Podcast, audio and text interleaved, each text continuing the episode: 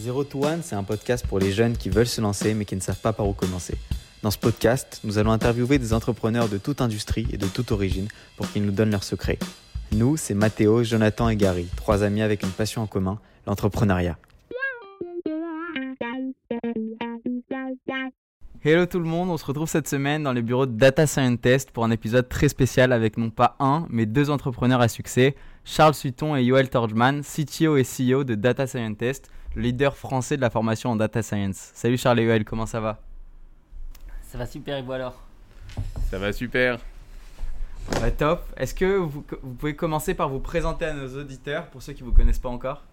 Bah, bonjour à tous, donc euh, moi c'est Yoel Torjman, je suis CEO de Data Scientist et concrètement bah, je suis en charge des aspects business et partenariat. Ça fait maintenant 6-7 ans. Voilà, et moi bonjour à tous, je suis Charles Sutton, le cofondateur et CTO de Data Scientist. Je porte tous les aspects plutôt technologiques, la tech et les opérations de formation. Euh, et donc euh, vous êtes CEO, vous êtes co-founder. Il y en a un troisième ou vous êtes que tous les deux? Il y a un troisième effectivement, c'est Benjamin en charge des finances.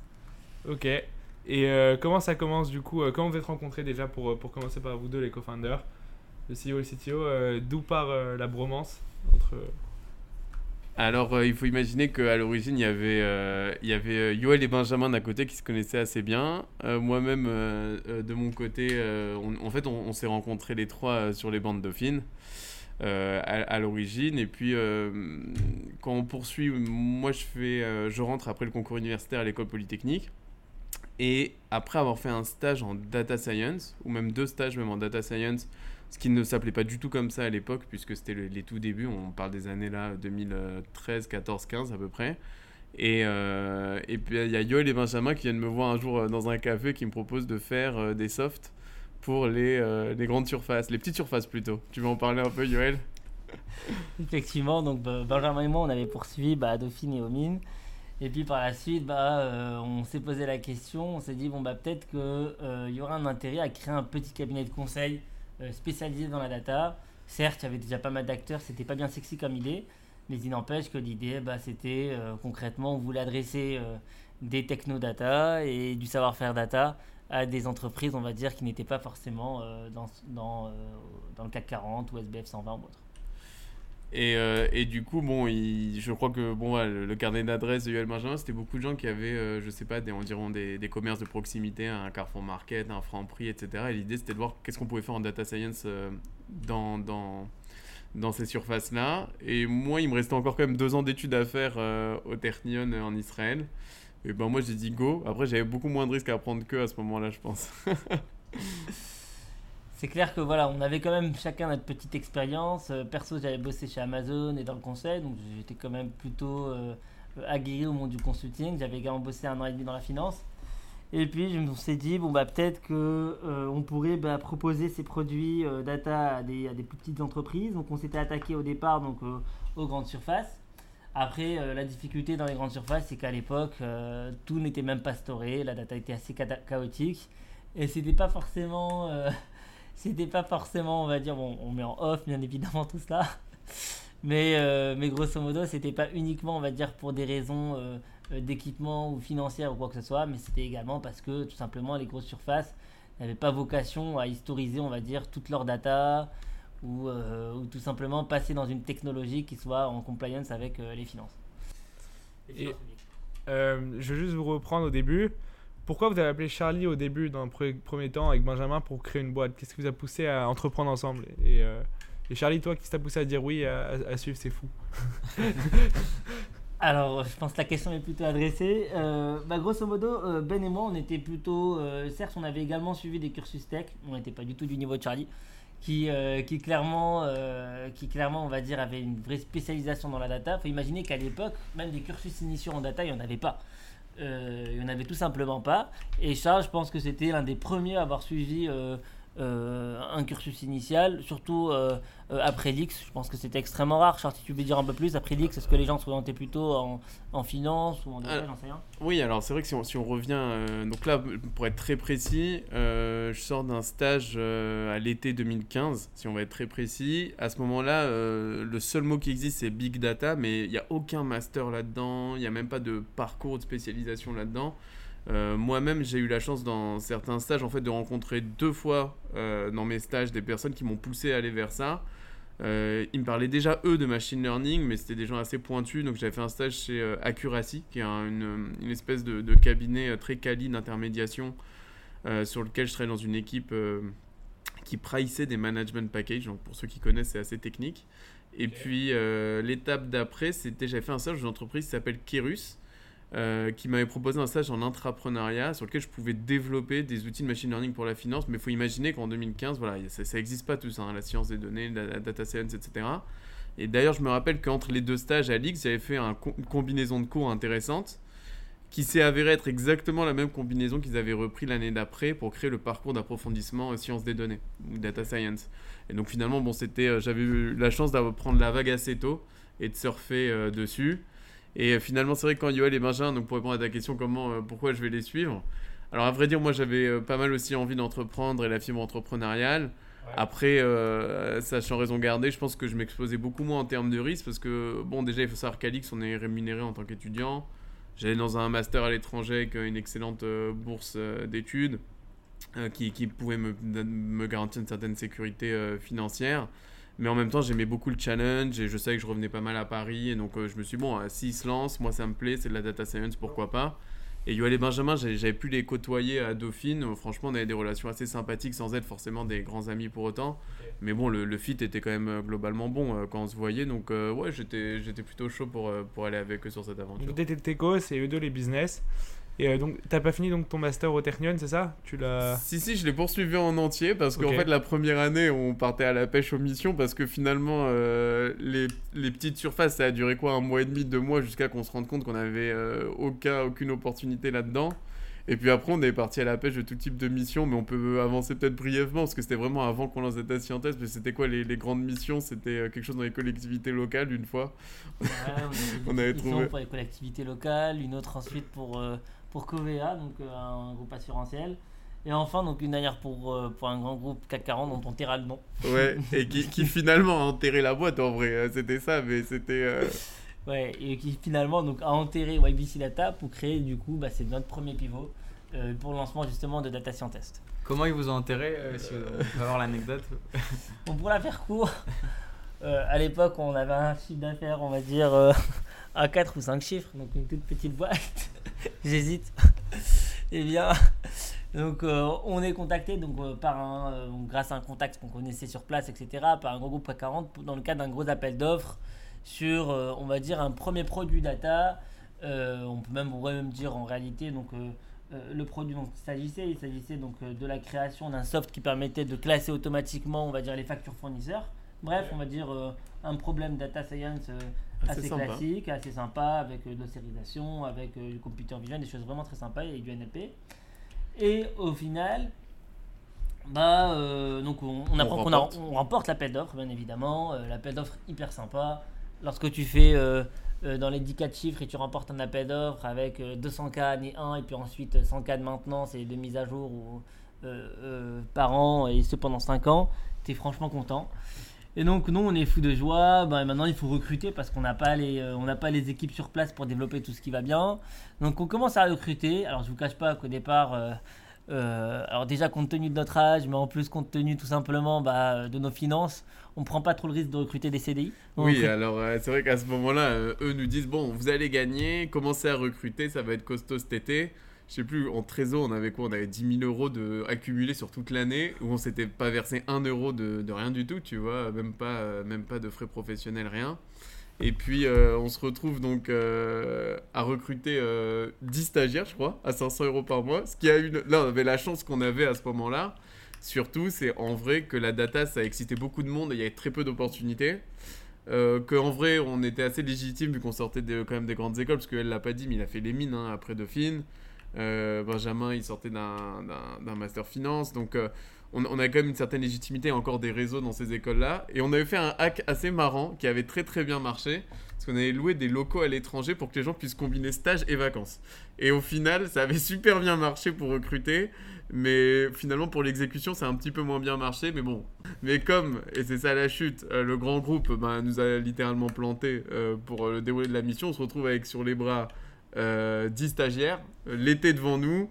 Et puis en vrai, euh, finalement, c'était une situation à la fois très risquée, très confortable. C'est bon, bah, on a trois mois devant nous pour euh, se sortir de là et, euh, lancer euh, quelque chose. Et c'est là en fait où nous, on, se- on se concerte et on se dit, bon, ce qui serait pas mal, c'est euh, de lancer un produit plutôt que de faire du service. Et c'est là que démarre euh, Data Scientist. Effectivement, donc euh, voilà, pour, pour même rentrer un peu plus dans le détail, grosso modo, bah, euh, le lundi, la mission devait démarrer. On reçoit un coup de fil euh, le mercredi nous disant euh, pas d'inquiétude, on doit juste rouvrir à l'appel d'offres parce qu'il y a des personnes, euh, les achats nous ont dit qu'on n'a pas contacté suffisamment de personnes. Et puis ils rouvrent donc l'appel d'offres un mercredi ou un jeudi, je me souviens plus, c'était deux ou trois jours avant. Et, on apprend donc un vendredi, genre 14 ou 15 heures, justement veille de mission, puisque le jour ouvré suivant c'était le lundi et bien on apprend qu'on n'a pas remporté au profit donc euh, d'un concurrent, d'une grosse boîte euh, qu'on connaissait même pas. Mm. Bref. Donc ça c'est euh, ça c'est pour la faire court, alors qu'on avait déjà fait une sorte de petit MVP, etc. Et, que, Et, et les stagiaires étaient déjà arrivés, c'était marrant. Donc nous, on était là tous dans les starting blocks. On leur disait ouais, lundi, on commence la mission. Préparez-vous, achetez une chemise, peut-être on va aller chez le client, quelque chose comme ça. Et on se retrouve finalement euh, à leur dire lundi, bah écoutez, finalement, euh, on a un à vous proposer. On va repartir d'une page blanche. Bon, en vrai, euh, assez marrant hein, comme situation. Euh, assez stressant aussi parce que comme je vous ai dit, bah, ça enterre un peu la première boîte parce que là, euh, c'est un peu, euh, bah, soit on s'en sort, soit, soit, c'est fini quoi. Et euh, on, se décide donc de lancer un, produit. Moi-même, de mon expérience, j'étais parti d'un faux produit réussi parce que, pour, donner l'anecdote, quand j'ai fait mon, mon stage en intrapreneuriat, ce qui s'est passé, c'est qu'il y a un, un partenaire de, cette, de cette, ce groupe-là qui vient me voir pour essayer de concevoir un test de skill assessment en data science. Et euh, à vrai dire, euh, je pensais qu'il avait fait un carton euh, sur la mission, il était passé à la télé et tout pour en parler, etc. Et moi, je me dis, ouais, avec mon petit Google Form vraiment assez basique, il arrive à faire un super mission et tout. ils ont vachement rentabilisé le stagiaire pour faire simple. Et en vrai, je dis, bah venez, on fait, on fait ça, mais en mieux. Plutôt que d'avoir un Google Form, on fait une plateforme, on peut programmer, etc. Et, et l'objectif de cet été-là, c'était de sortir une plateforme de skill assessment. Et il faut imaginer qu'on y va purement au feeling, quoi.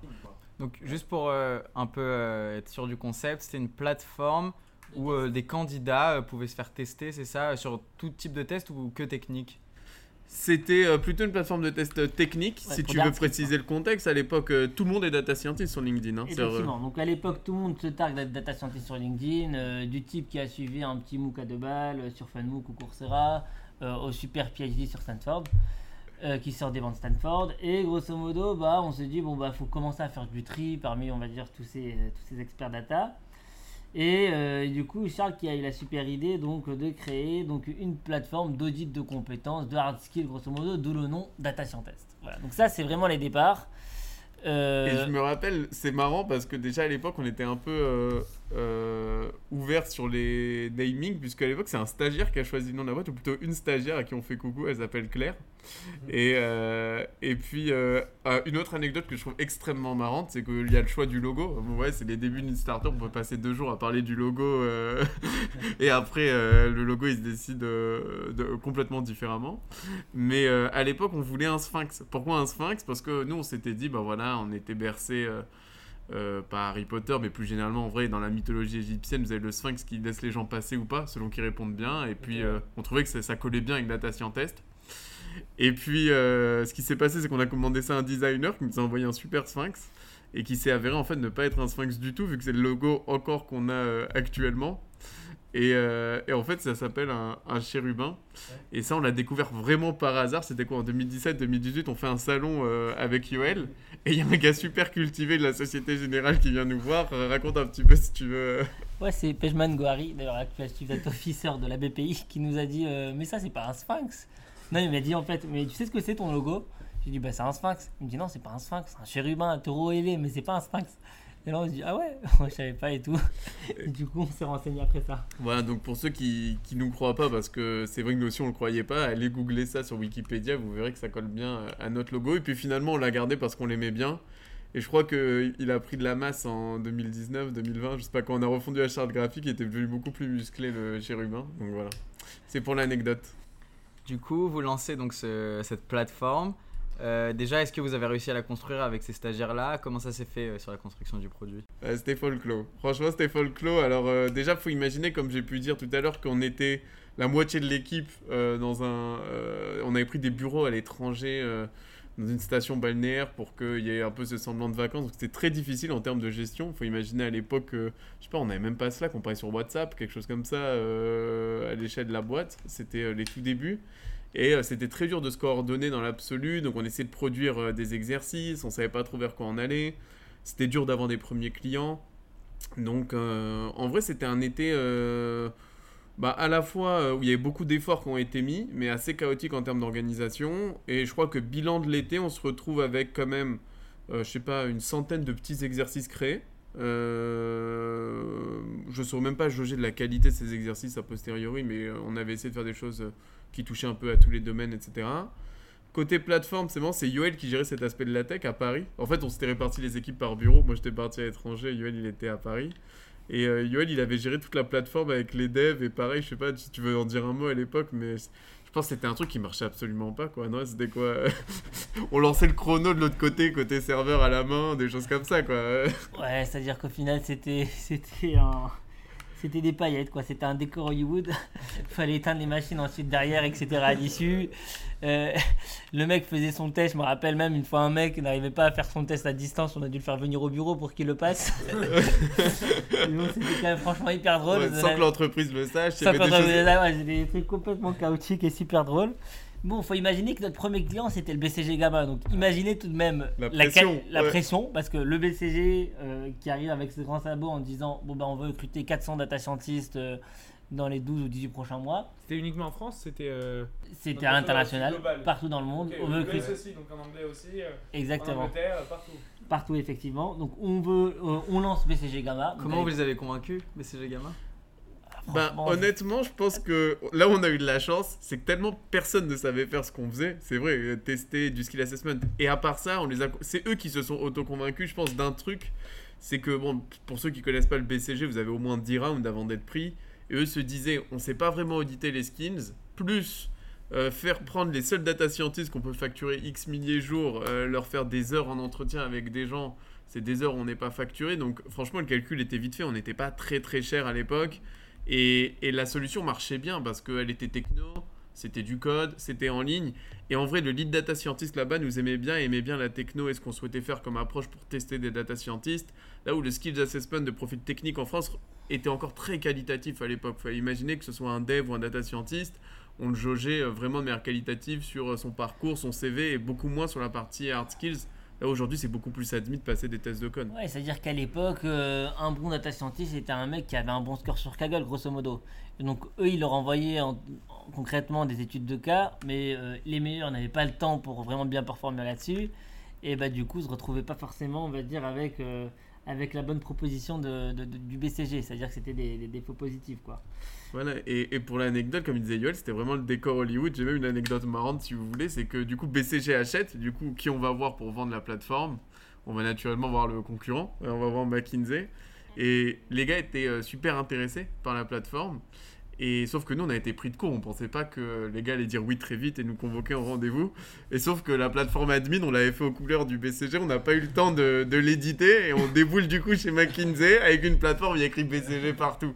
Alors c'était peut-être un peu... ça avait l'air provocateur. Mais nous, faut imaginer que nous, tout allait tellement vite. Et on n'avait pas forcément ces capacités-là à tout retaper. Qu'on est arrivé dans des situations... mais hyper absurdes au début de la, la plateforme. Et franchement euh, c'était franchement la- c'était l'aventure quoi tous les jours. Franchement, on, on part d'une plateforme codée en, euh, euh, codée en dur, avec... euh, Avec des stagiaires avec- que des avec stagiaires stagiaires en première P- année d'école d'info Première quoi. année d'école d'info, codé en PHP, euh, déployé sur le cloud, mais à l'époque le cloud, aujourd'hui il y a peut-être 250 ou 300 services sur AWS, à l'époque c'était peut-être 8 ou 10 services, donc euh, faut imaginer le niveau de maturité du truc. Euh, Oui, une techno très peu documentée. On utilisait les notebooks, AWS, des choses comme ça. Des choses qui naissaient. Mais vous alliez, on pouvait poser les, les issues sur GitHub. On était, vous savez, souvent quand on voit les choses en ligne, on dit ah ouais, tout le monde est passé par là deux ans avant. Là, c'était une des rares fois dans notre vie, on avait l'impression de vivre avec le projet, quoi. Et donc, euh, c'est rare hein, en info. Et, et en vrai, euh, et en vrai, ben, ben là, c'était le cas. Et c'était. euh, bon, ça montrait qu'on était sur quelque chose quand même. Et du coup, il y avait une- pas mal de traction, on pensait, euh, dans, euh, dans, dans- sur ce produit. Mais après BCG, après McKinsey, plus personne n'était intéressé par la plateforme de skill. Donc McKinsey aussi euh, est passé, enfin, était vos clients ou au final Alors, on a eu un problème sur McKinsey qui est le suivant, au-delà de la démonstration provocante. Mais franchement, ils ont été super compréhensifs. Et j'avais juste un data scientist en face de moi. Et euh, il a été vachement compréhensif et il a laissé euh, passer euh, l'histoire. Toutefois, il y avait une différence très structurelle qui nous a beaucoup aidé, c'est que BCG fonctionne en franchise, donc le bureau de Paris pouvait prendre la décision pour eux. Eux, ils devaient faire remonter ça à un niveau monde. Et à un niveau monde, ils avaient trouvé un concurrent américain. Je crois que c'était HackerRank, si j'ai pas de, si j'ai pas mauvaise mémoire, qu'ils ont pris pour McKinsey Monde. Mais à vrai dire, c'est peut-être pas mauvais dans le sens où nous à l'époque on n'avait pas les épaules ni les reins de faire une plateforme monde Euh, enfin je veux dire là déjà c'était archi euh, rafistolé. Et je vois mal comment on aurait pu s'en sortir à ce moment là donc euh, en vrai on se retrouve du coup à la rentrée euh, 2020 2016 encore à essayer de vendre ça. Et puis là on découvre quelque chose d'intéressant c'est qu'en fait on s'est on s'est fait complètement avoir par un biais qu'on n'avait pas vu.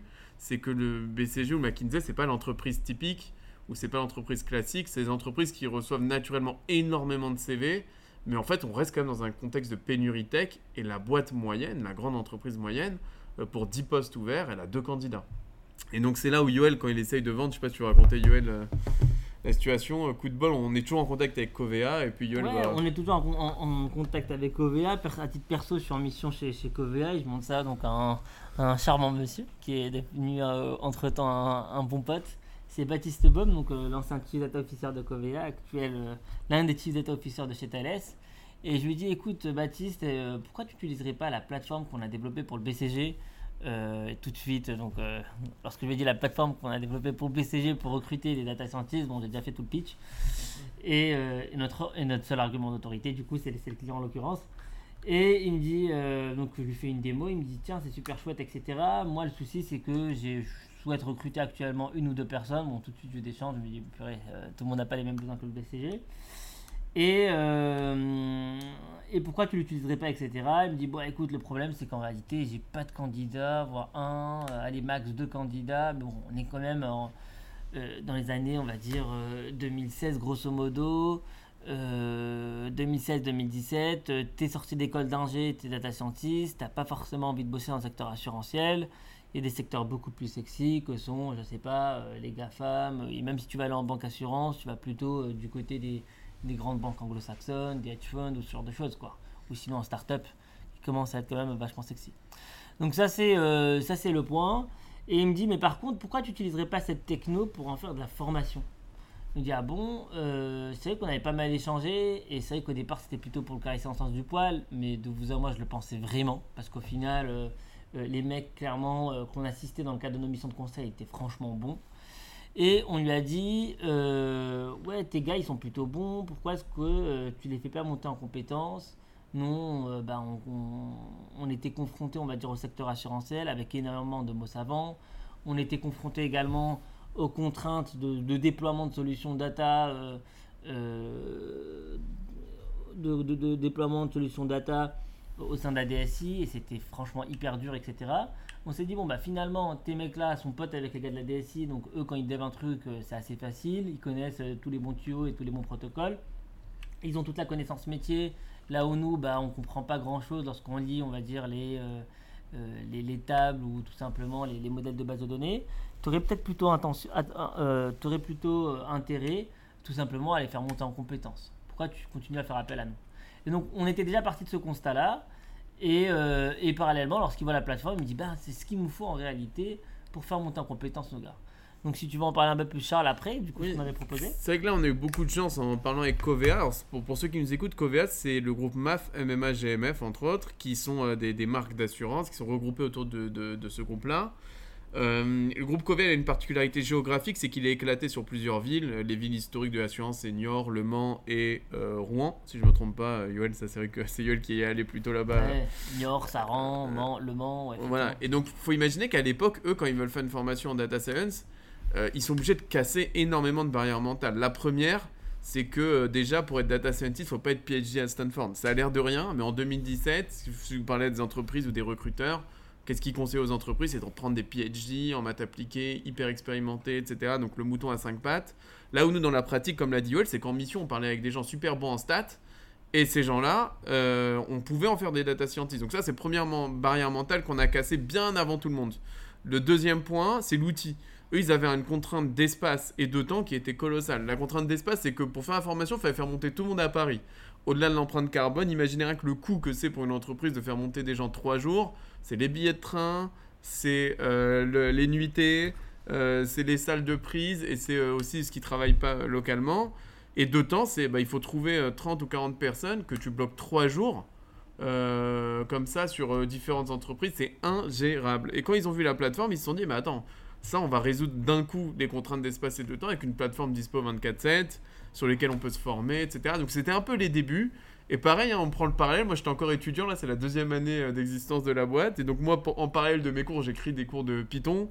Euh, je m'aguerris moi-même au machine learning, deep learning euh, dans mon master et je deviens assez sharp sur des sujets de recherche. Et donc là, tout commence un petit peu à s'aligner. Et les premiers pas, c'était un cours de Python pour Covea et pareil, stratégie business assez classique. Ça marche pour Covea. On va voir un concurrent qui était euh, Generali, je crois, à l'époque. Euh, et puis, bah, on bosse avec Generali aussi cette même année-là pour euh, l'intro à Python. Donc, juste, vous avez recréé une nouvelle plateforme qui cette fois était de la formation ou la, vous avez adapté la plateforme initiale? Alors c'était pas très dur d'adapter, il fallait enlever le chronomètre déjà pour pas que pour pas qu'il y ait la pression, mais fondamentalement c'était les mêmes technos avec des petits agencements. Euh, là, ce qu'il fallait faire, par contre, c'est vraiment adapter les contenus. Vraiment, on avait des tests de, programmation assez bruts, et là, on devait vraiment faire des contenus plus pédagogiques. Peut-être ça, c'est un point qu'on n'a pas forcément dit avec UL, mais avant de s'engager là-dedans, c'était quelque chose sur lequel on était foncièrement euh, intéressé. On n'est pas forcément allé par opportunité dans la formation. On sait malheureusement que c'est un monde dans lequel bah, il y a beaucoup de gens qui vont par opportunité euh, financière. Euh, surtout là en ce moment, euh, ça passe super bonne presse, mais tout ce qui est les comptes personnels de formation, etc. Ça va attirer des gens qui vont avoir des motivations qui ne sont pas forcément pour les premières motivations, des, motivations de, pédagogie. Nous, honnêtement, c'est des valeurs sur lesquelles on s'était retrouvés parce que nous-mêmes, déjà, ne serait-ce qu'à Dauphine, on était plutôt dans l'entraide avec les autres élèves. historiquement, on donnait pas mal de petits cours de maths à droite à gauche. Et puis, indépendamment de ça, dans l'absolu, la pédagogie, c'est quelque chose qui nous intéressait. Et ce qui est même intéressant, c'est que je vois dans nos vies personnelles à nous, euh, nous là, on a la chance d'être papa avec des enfants. On a une, je vois, moi, je, vois Yoel, et je pense Yoel nous voit, moi et Benjamin. Euh, on fait assez attention à, la façon d'éduquer les enfants, etc. Donc, l'éducation, ça a toujours été quelque chose qui nous touchait. Et, euh, et donc, on, on, se plaisait bien finalement là-dedans, de travailler là-dedans. Et puis, comme on a pu dire, on avait une approche très produit. Euh, c'est-à-dire on est parti un peu de la data, on a fait une plateforme tech, donc euh, on pouvait aussi construire un projet euh, qu'on voulait. Et on n'est pas parti de schémas hyper traditionnels comme je sais pas l'organisme de formation basique avec des prestataires dans des salles de classe, etc. et, ou bien on n'est pas allé sur des formations hyper accessibles qu'on pourrait vendre par paquet comme du Excel ou du PowerPoint et autres. On est vraiment allé sur ce qui nous plaisait et on s'est dit bon, on va investir dans la qualité, on va voir ce que ça donne. C'était un peu le début. Donc on commence à créer des cours en Python. Euh, on rencontre nos premiers succès euh, commerciaux. On découvre aussi après la difficulté du B2B avec des cycles de vente hyper longs. Euh, la trésorerie du coup qui suit difficilement aussi parce que ça c'est un sujet qu'on peut dire, hein, mais les startups dans le B2B, tu en parler Yoel? Effectivement, alors déjà il faut imaginer qu'on a un point de vue business, donc on commence avec, avec Baptiste et franchement ça se passe bien. Alors dire ça se passe bien, c'est prendre tout de même un raccourci faut imaginer qu'on n'avait pas euh, forcément, on va dire, on n'était pas forcément dans toutes les normes euh, euh sécu pour déployer ce type de euh, ce type de programme de formation à grande échelle dans un secteur assurantiel qui est déjà exposé à des, des, attaques de cyber et autres. Donc il aura fallu faire tout de même pas mal de dev et autres pour monter en pour monter effectivement, on va dire, la plateforme à niveau. Donc ça, ça a été quand même grosso modo un très gros effort. Donc à l'époque c'est vrai que je m'occupais pas mal de l'aspect plateforme et, Charles ensuite du contenu. Ensuite, c'est Charles qui a repris euh, tous les aspects plateforme. Euh, donc, on avait tout de même lancé donc, un test avec OVA. Je me souviens, c'était presque une soixantaine de personnes. Et franchement, au final, ça s'était franchement super bien passé. Malgré les copies qui pouvaient rester quand même grosso modo à droite à gauche, malgré parfois donc la plateforme. Je pense que s'il y avait à l'époque des SLA, on serait complètement KO. C'est quoi SLA les SLA, en réalité, c'est les contraintes de qualité. Les contraintes de, qualité, c'est les pénalités justement de disponibilité et même des de plateformes sécu, En B2B, en sécu, euh, c'est-à-dire que nous, il faut imaginer qu'on développe de manière assez sommaire. Même si je suis CTO, c'est vrai que la, partie dev a souvent été portée par des vrais développeurs. Moi-même, je suis ingénieur, j'ai des très bonnes connaissances en archi, en dev, etc. mais dans le doing, enfin le fait de, d'implémenter, etc., j'avais moins d'expérience et j'étais, je pouvais plus accompagner, diriger. Et finalement, même à l'époque, les rôles, les rôles étaient assez flous. Hein. Yoel, Ben et moi, on travaillait un peu sur tout, euh, le contact client, même ça commençait à se compartimenter, mais à cette époque-là, euh, on pouvait être les trois à dialoguer avec les devs hein, à l'époque. Et, euh, et, voilà. Et donc la plateforme, moi, au début, c'était c'était en fait une chance euh, qu'on avait identifiée d'être un peu tôt à prendre la vague. On a pu prendre la vague un peu plus tôt que les autres. Et donc, euh, bah, tout s'ouvre. Hein. Le BCG accepte de prendre des amateurs. Euh, le, le, enfin, pas des amateurs, mais vous avez compris, des gens qui se lancent. des grandes entreprises qui sont en galère pour faire monter des gens à Paris pour faire des formations. Mais ils disent, bah, pourquoi pas tenter les petits jeunes et la petite start-up. Faut imaginer qu'à l'époque, aussi, ça commençait à avoir beaucoup le vent en poupe d'entreprendre. Et au on a eu un peu ce momentum sympa. Euh, et en 2017 Là, on est en 2017, à peu près. Euh, je termine mon master, là où ça commence à prendre. Je pense qu'il y a un volet marrant parce que c'est vrai que c'est le côté plus galère qu'on voyait pas parce qu'on avait à la fois des journées bizarrement beaucoup plus light, mais des, des comment dire mentalement c'était beaucoup plus dur parce que bah voilà faut créer, faut valider et puis même financièrement faut gérer parce qu'il faut imaginer qu'un cycle de vente B2B, là Yoel il parle facilement comme ça de Covea ou de Generali, mais je sais pas c'est tu vas en parler, c'est combien de temps? C'est 6 mois à convaincre? C'est 50 relances pour un call Il euh. ouais, faut imaginer qu'à l'époque. Faut rien lâcher. Euh, certes, euh, lorsque tu montes une start-up, on va dire, t'es. ton des. enfin, grosso modo, je pense que tu obtiens quand même des calls plus facilement qu'aujourd'hui. ça, quand même, on va pas, on va pas l'oublier. Mais il n'empêche qu'il n'y a pas de budget, il n'y a pas de direction d'innovation. Et quand il y en a, les mecs, ils préfèrent investir sur un truc qui est bref, qui vont vraiment lui permettre de briller, un truc vraiment, ou qui parle d'IA en permanence, ou un truc du genre, et pas forcément un sujet de formation qui pourrait avoir un impact financier assez considérable. Donc grosso modo, nous à l'époque, donc c'est euh, qu'une histoire de plateforme d'une certaine façon. Donc on a une plateforme de formation avec du bon contenu, on est également en capacité à dispenser des cours. Bref, donc euh, euh, ça se passe bien. Ils en parlent ensuite à l'Argus de l'assurance. Donc l'Argus de l'assurance, c'est grosso modo un gros event, une sorte de messe, on va dire, des assureurs. Euh, Baptiste nous fait la pub, on arrive à décrocher encore un ou deux clients là-dessus. Et puis ensuite, bon, on voit tout de suite, on va dire, les limites du, euh, du, bouche à oreille, etc. On se dit, bon, bah maintenant, comment est-ce qu'on pourrait essayer d'aller euh, d'aller travailler, je sais pas, avec un Société Générale, avec un Allianz, ce genre de choses. Et là, je me rappelle, il y avait un truc franchement assez sympa à l'époque en termes de Grausac. C'était un truc franchement stylé. Et c'était, je pense, pas du tout RGPD friendly. C'est pour ça d'ailleurs que, que LinkedIn a suspendu l'histoire c'est qu'à l'époque, euh, si tu rajoutais un type sur LinkedIn, en plus sur LinkedIn, au moment de ta création de, compte, tu renseignais également toutes tes infos, type euh, ton numéro de téléphone, ton adresse mail, euh, pro, perso, etc. Et puis ensuite, tu te souciais pas, en tout cas, dès le but, on va dire, ou dès la création du compte, tu te souciais pas de quelles infos vont être visibles ou pas, et c'est que dans un second temps que tu pourrais donc les masquer. Mais le truc complètement fou du coup sur LinkedIn, c'est que si tu rajoutais une tonne de monde sur LinkedIn, donc c'est ce que l'on faisait en permanence, alors déjà il n'y avait pas de limite d'ajout, donc ça c'était franchement stylé. Donc on rajoutait des, on rajoutait en fait tous les mecs qui avaient euh, euh, la data euh, de près ou de loin, on va dire dans leur dans leur fiche de poste. On les rajoutait massivement. Et puis ensuite, je me souviens, j'avais peut-être 5 ou 6 000 contacts. Et là, il y avait dans la rubrique Mes contacts sur LinkedIn, tu pouvais télécharger le CSV avec tous tes contacts. avec tous tes contacts, avec l'adresse mail, le numéro de téléphone, ce qui aujourd'hui est complètement impossible. Et donc, euh, si tu étais un peu futé, tu récupérais, donc tu rajoutais massivement des mecs, tu avais des bases avec quelques milliers de contacts, et puis ensuite tu prenais une licence de mailing type, je sais pas, Sarbacane euh, euh, ou autre, et puis tu shootais des, des mailings comme ça à tout va. Et surtout qu'à l'époque, les gens étaient grosso modo un peu moins spammés, et surtout, en dehors de ça, on va dire les les, euh, les politiques, on va dire, de, de, spamming des boîtes étaient un peu moins, euh, un peu moins, un peu moins fermées, un peu moins serrées. Et donc c'est comme ça, je me souviens, un mailing, ensuite on a commencé, on a commencé à envoyer quelques mailings, on a commencé à, à, faire notre boulot justement de bizdev avec beaucoup, beaucoup en tout cas de, de, courage et de, bah oui, mais faut, faut imaginer, moi je voyais ça de dehors. Mais vous vous rendez pas compte le nombre de relances qu'il faut déjà pour avoir un call, je sais pas, c'est faut rien lâcher quoi. C'est des gars, euh, moi j'ai vu des boucles de mails qui débutent je sais pas 6 mois avant avec des relances régulières à la main hein, en vrai qui a été faites par Yoel tous les 10 jours, 12 jours, 13 jours euh, avec euh, toutes les variations de messages et d'accroches possibles et imaginables. Et à la fin, je crois que les gars, par dépit, décrochaient le téléphone. Mais en vrai, bah, ça y est, la porte est ouverte. Et puis, bah, voilà, Yoel allait chercher le contrat. Et après, c'est pas fini parce qu'il faut convaincre. Il y a un appel d'offres le plus souvent. Euh, après, faut, une fois que l'appel d'offres est gagné, il faut aller créer une classe. Donc à chaque fois, vous rajoutez 3, 4, 5, 6 mois. Et par exemple, pour un compte, le cycle complet entre le premier mail envoyé et le premier euro encaissé, disons, parfois ça pouvait monter à 24 mois. Donc imaginez, hein, nous on n'a pas un euro en poche à ce moment-là. Et juste une petite question, euh, parce que c'est une partie très intéressante signer ses premiers clients, euh, tout ce mailing, etc.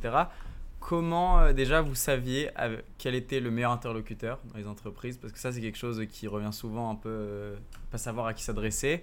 Et, et, aussi comment vous avez réussi à trouver ce qui marche en termes de mail Parce que on peut envoyer des, millions de mails sans avoir de réponse et c'est très frustrant. Donc euh, c'est dur de savoir si ça marche pas parce qu'il faut s'obstiner ou parce que la méthode est la mauvaise. Quoi. Alors je vais me permettre de, répondre.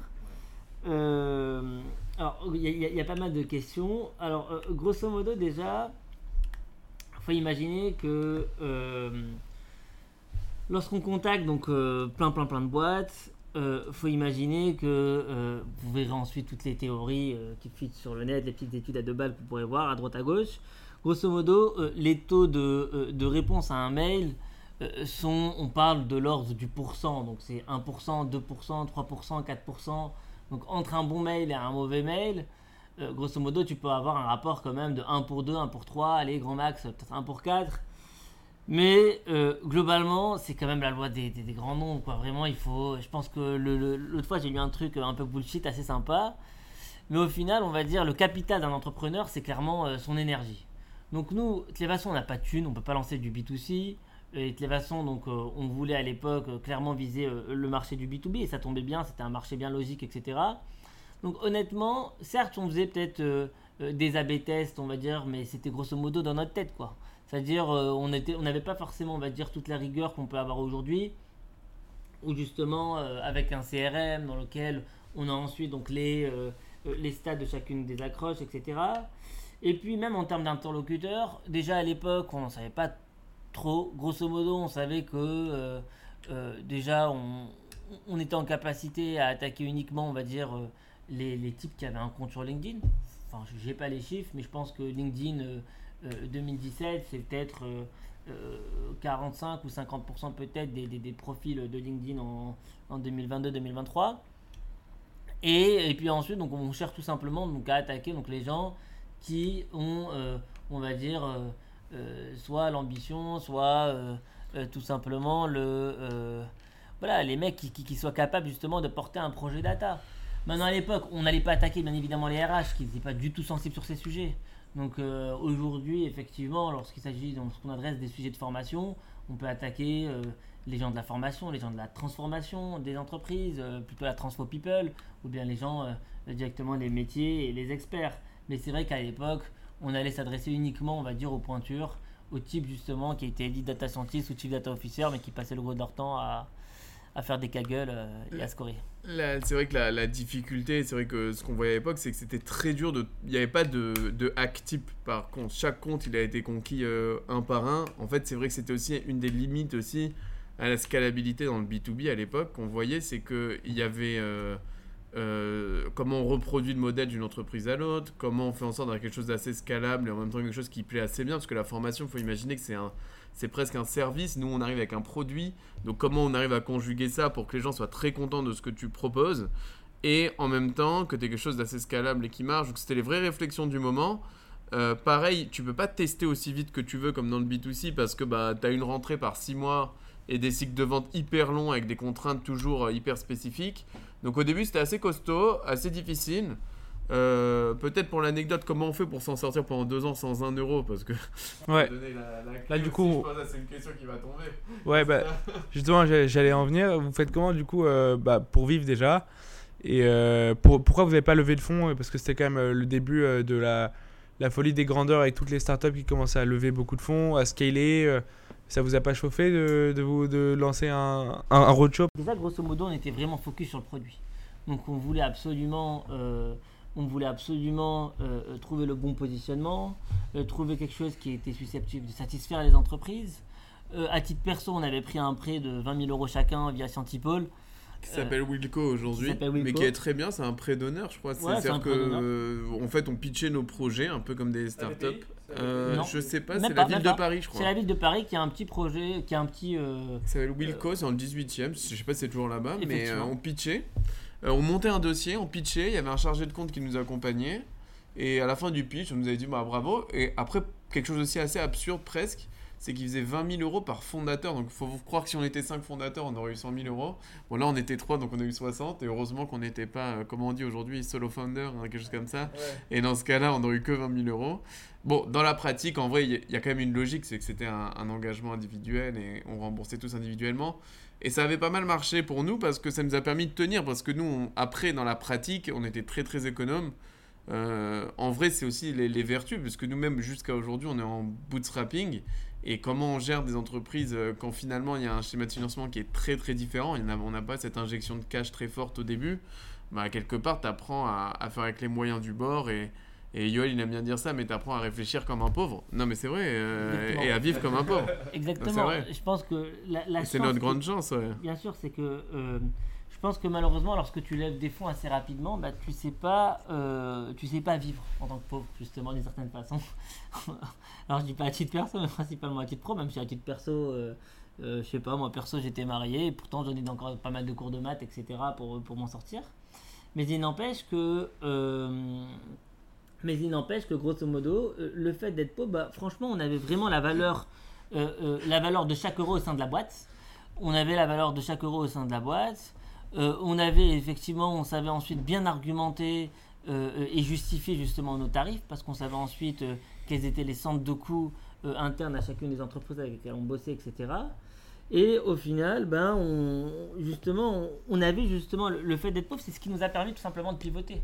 Parce que lorsqu'on itérait, certes, il y avait du temps qui passait entre une itération et une autre, mais au final. Mais oui, mais on n'avait pas le, choix de réussir. Sinon non seulement on n'avait pas le choix de réussir, mais en plus, euh, bah, force est de constater qu'on a, a tout de même pivoté. Mais finalement, ce qui est intéressant, c'est qu'au final, euh, euh, l'investissement financier, en tout cas qu'on faisait, eh bien, il était concrètement, il était concrètement, on va dire, on avait tout simplement les possibilités, en tout cas financières, de, au moins de, de, financer ce, ce, pivot, etc. Ouais, peut-être pour aller euh, euh, plus loin sur ce côté-là, c'est vrai qu'en fait, on était à la quête du bon plan partout. Alors, euh, souvent, on rigole sur les startups qui se créent dans des garages. Nous, on a vraiment commencé dans une cave. Hein. Et d'ailleurs, c'est marrant, parce que là, je sais pas si c'est que audio, mais en fait, nous, nous là, on est à la défense et, et on voit de l'autre côté de la scène les bureaux, on a commencé dans une cave. Donc, c'est assez, assez, marrant, je trouve, pour la symbolique.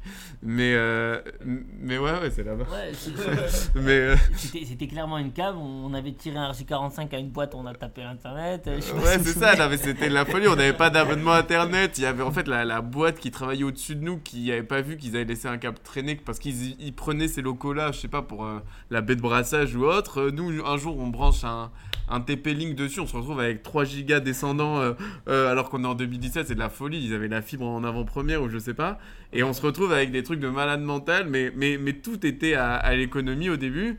Et, euh, et une anecdote même super marrante, c'est les premiers recrutements, comme on n'osait pas amener les gens dans la cave, ce qu'on faisait, c'est qu'on faisait des entretiens de recrutement au café du coin. C'est vrai, et les gars, euh, on leur disait, ouais, c'est plus convivial à café. je sais pas pourquoi ils acceptaient d'ailleurs. et depuis d'ailleurs, le contre-coup marrant de ça, c'est qu'aujourd'hui, dans tous nos entretiens de recrutement, on oblige les gens à venir voir les locaux pour voir où ils mettent les pieds, mais c'est presque euh, pour réparer le fait qu'on on leur prévenait pas qu'ils avaient bossé dans une cave au début. Donc faut imaginer que c'était une vraie cave, une vraie cave au moins un. On avait quand même la chance d'avoir une. Euh, la lumière, et la lumière, ouais, mais vous voyez, là, tout en haut, je sais pas comment on appelle ça, mais euh, ouais, on avait les fenêtres presque au plafond. Et, et pour l'anecdote, il y avait une école à côté. Et ça, ça me marque jusqu'à aujourd'hui, où les enfants ils sortaient à 4 heures. Et du coup, je sais pas, ils nous, ils nous, ils nous molestaient, quoi. Ils tapaient avec des pieds sur la, sur la vitre et nous, on était là dans la cave en train de bosser. Donc, non, mais ça, c'est des souvenirs qui partiront jamais. Et ça, c'est les débuts. Et franchement, c'était. Euh, euh, franchement, on était quand même assez heureux. On, on aimait l'aventure, on lâchait rien. Il faut imaginer, il faut avoir le mental dans cette situation. Et, bizarrement, on n'a pas eu de gros coups de mou. Et, ou tant mieux même, c'est peut-être ça le, le, ce, qui, ce, qui, faisait euh, le succès ensuite.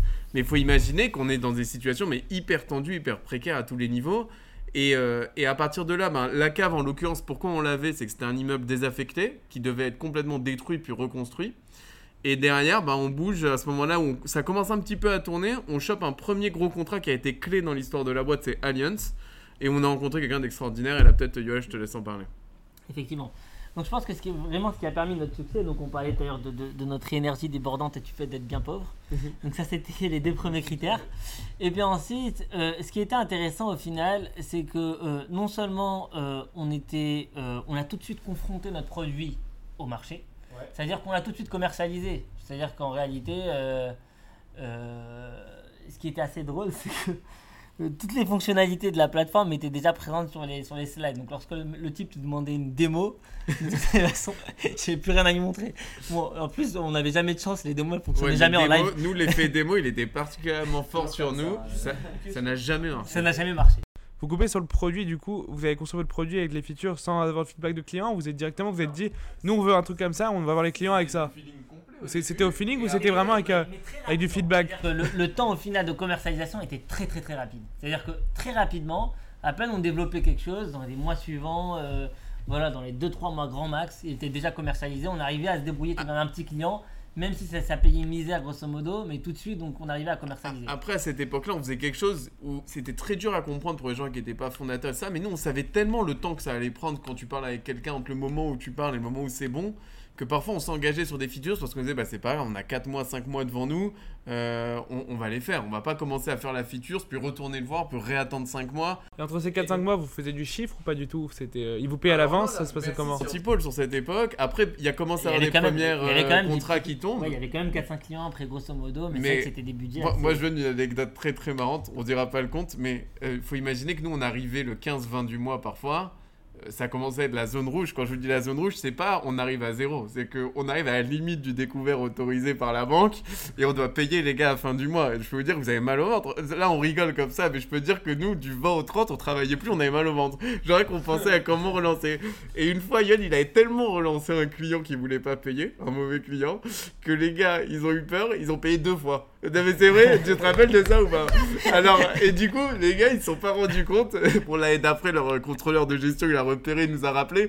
Mais nous, ça nous a fait un bien fou parce que les gars, ils avaient genre, euh, ils devaient payer depuis trois mois, ils avaient pas payé. Mais je vous parle pas d'une petite entreprise ou quoi, c'est une super grosse euh, euh, entreprise et c'est connu. Ils payent pas les startups à temps et je, je sais pas, peut-être qu'ils comptaient qu'on qu'on meurt et jamais payé, je sais pas. Mais en tout cas, euh, au final, les gars, ils- ils- ils- on a tellement tapé à toutes les portes, mais surtout Yoel.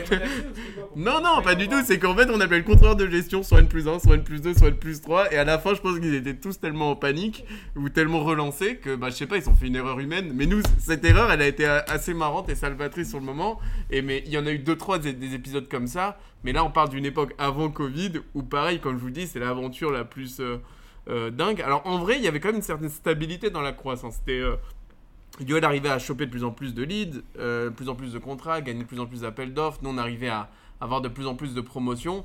Mais encore une fois, les cycles sont très longs. Cycle de vente, cycle de paiement. Euh, et en même temps, en parallèle, il faut construire le produit. Donc c'était un temps où sur lequel on était tout le temps sur la ligne de crête.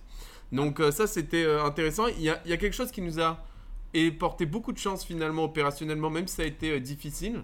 C'est qu'on a eu quelqu'un d'assez sympa qui nous a approché sur l'année 2018, euh, si je dis pas de bêtises, pour faire des bootcamps pour des chercheurs d'emploi pour qu'ils trouvent une formation en data science. Donc, il faut imaginer que le pôle emploi, euh, c'est un, un des organes, je pense, les plus intelligents euh, qu'il y a en France pour euh, la réinsertion parce que ils vont beaucoup financer sur des métiers émergents. D'ailleurs, plus vous êtes sur des métiers émergents, plus ils vont financer la formation. Et en soi, bah, faut reconnaître, parce que c'est vrai qu'on critique beaucoup, mais ça, c'est une très très bonne chose. Et à l'époque, donc nous, on connaissait pas du tout ça. Nous, on est dans le B2B. euh, Quand on nous dit Ouais. pôle emploi, data science, alors on passe du PhD euh, au cliché euh, du chercheur d'emploi, chômeur, etc.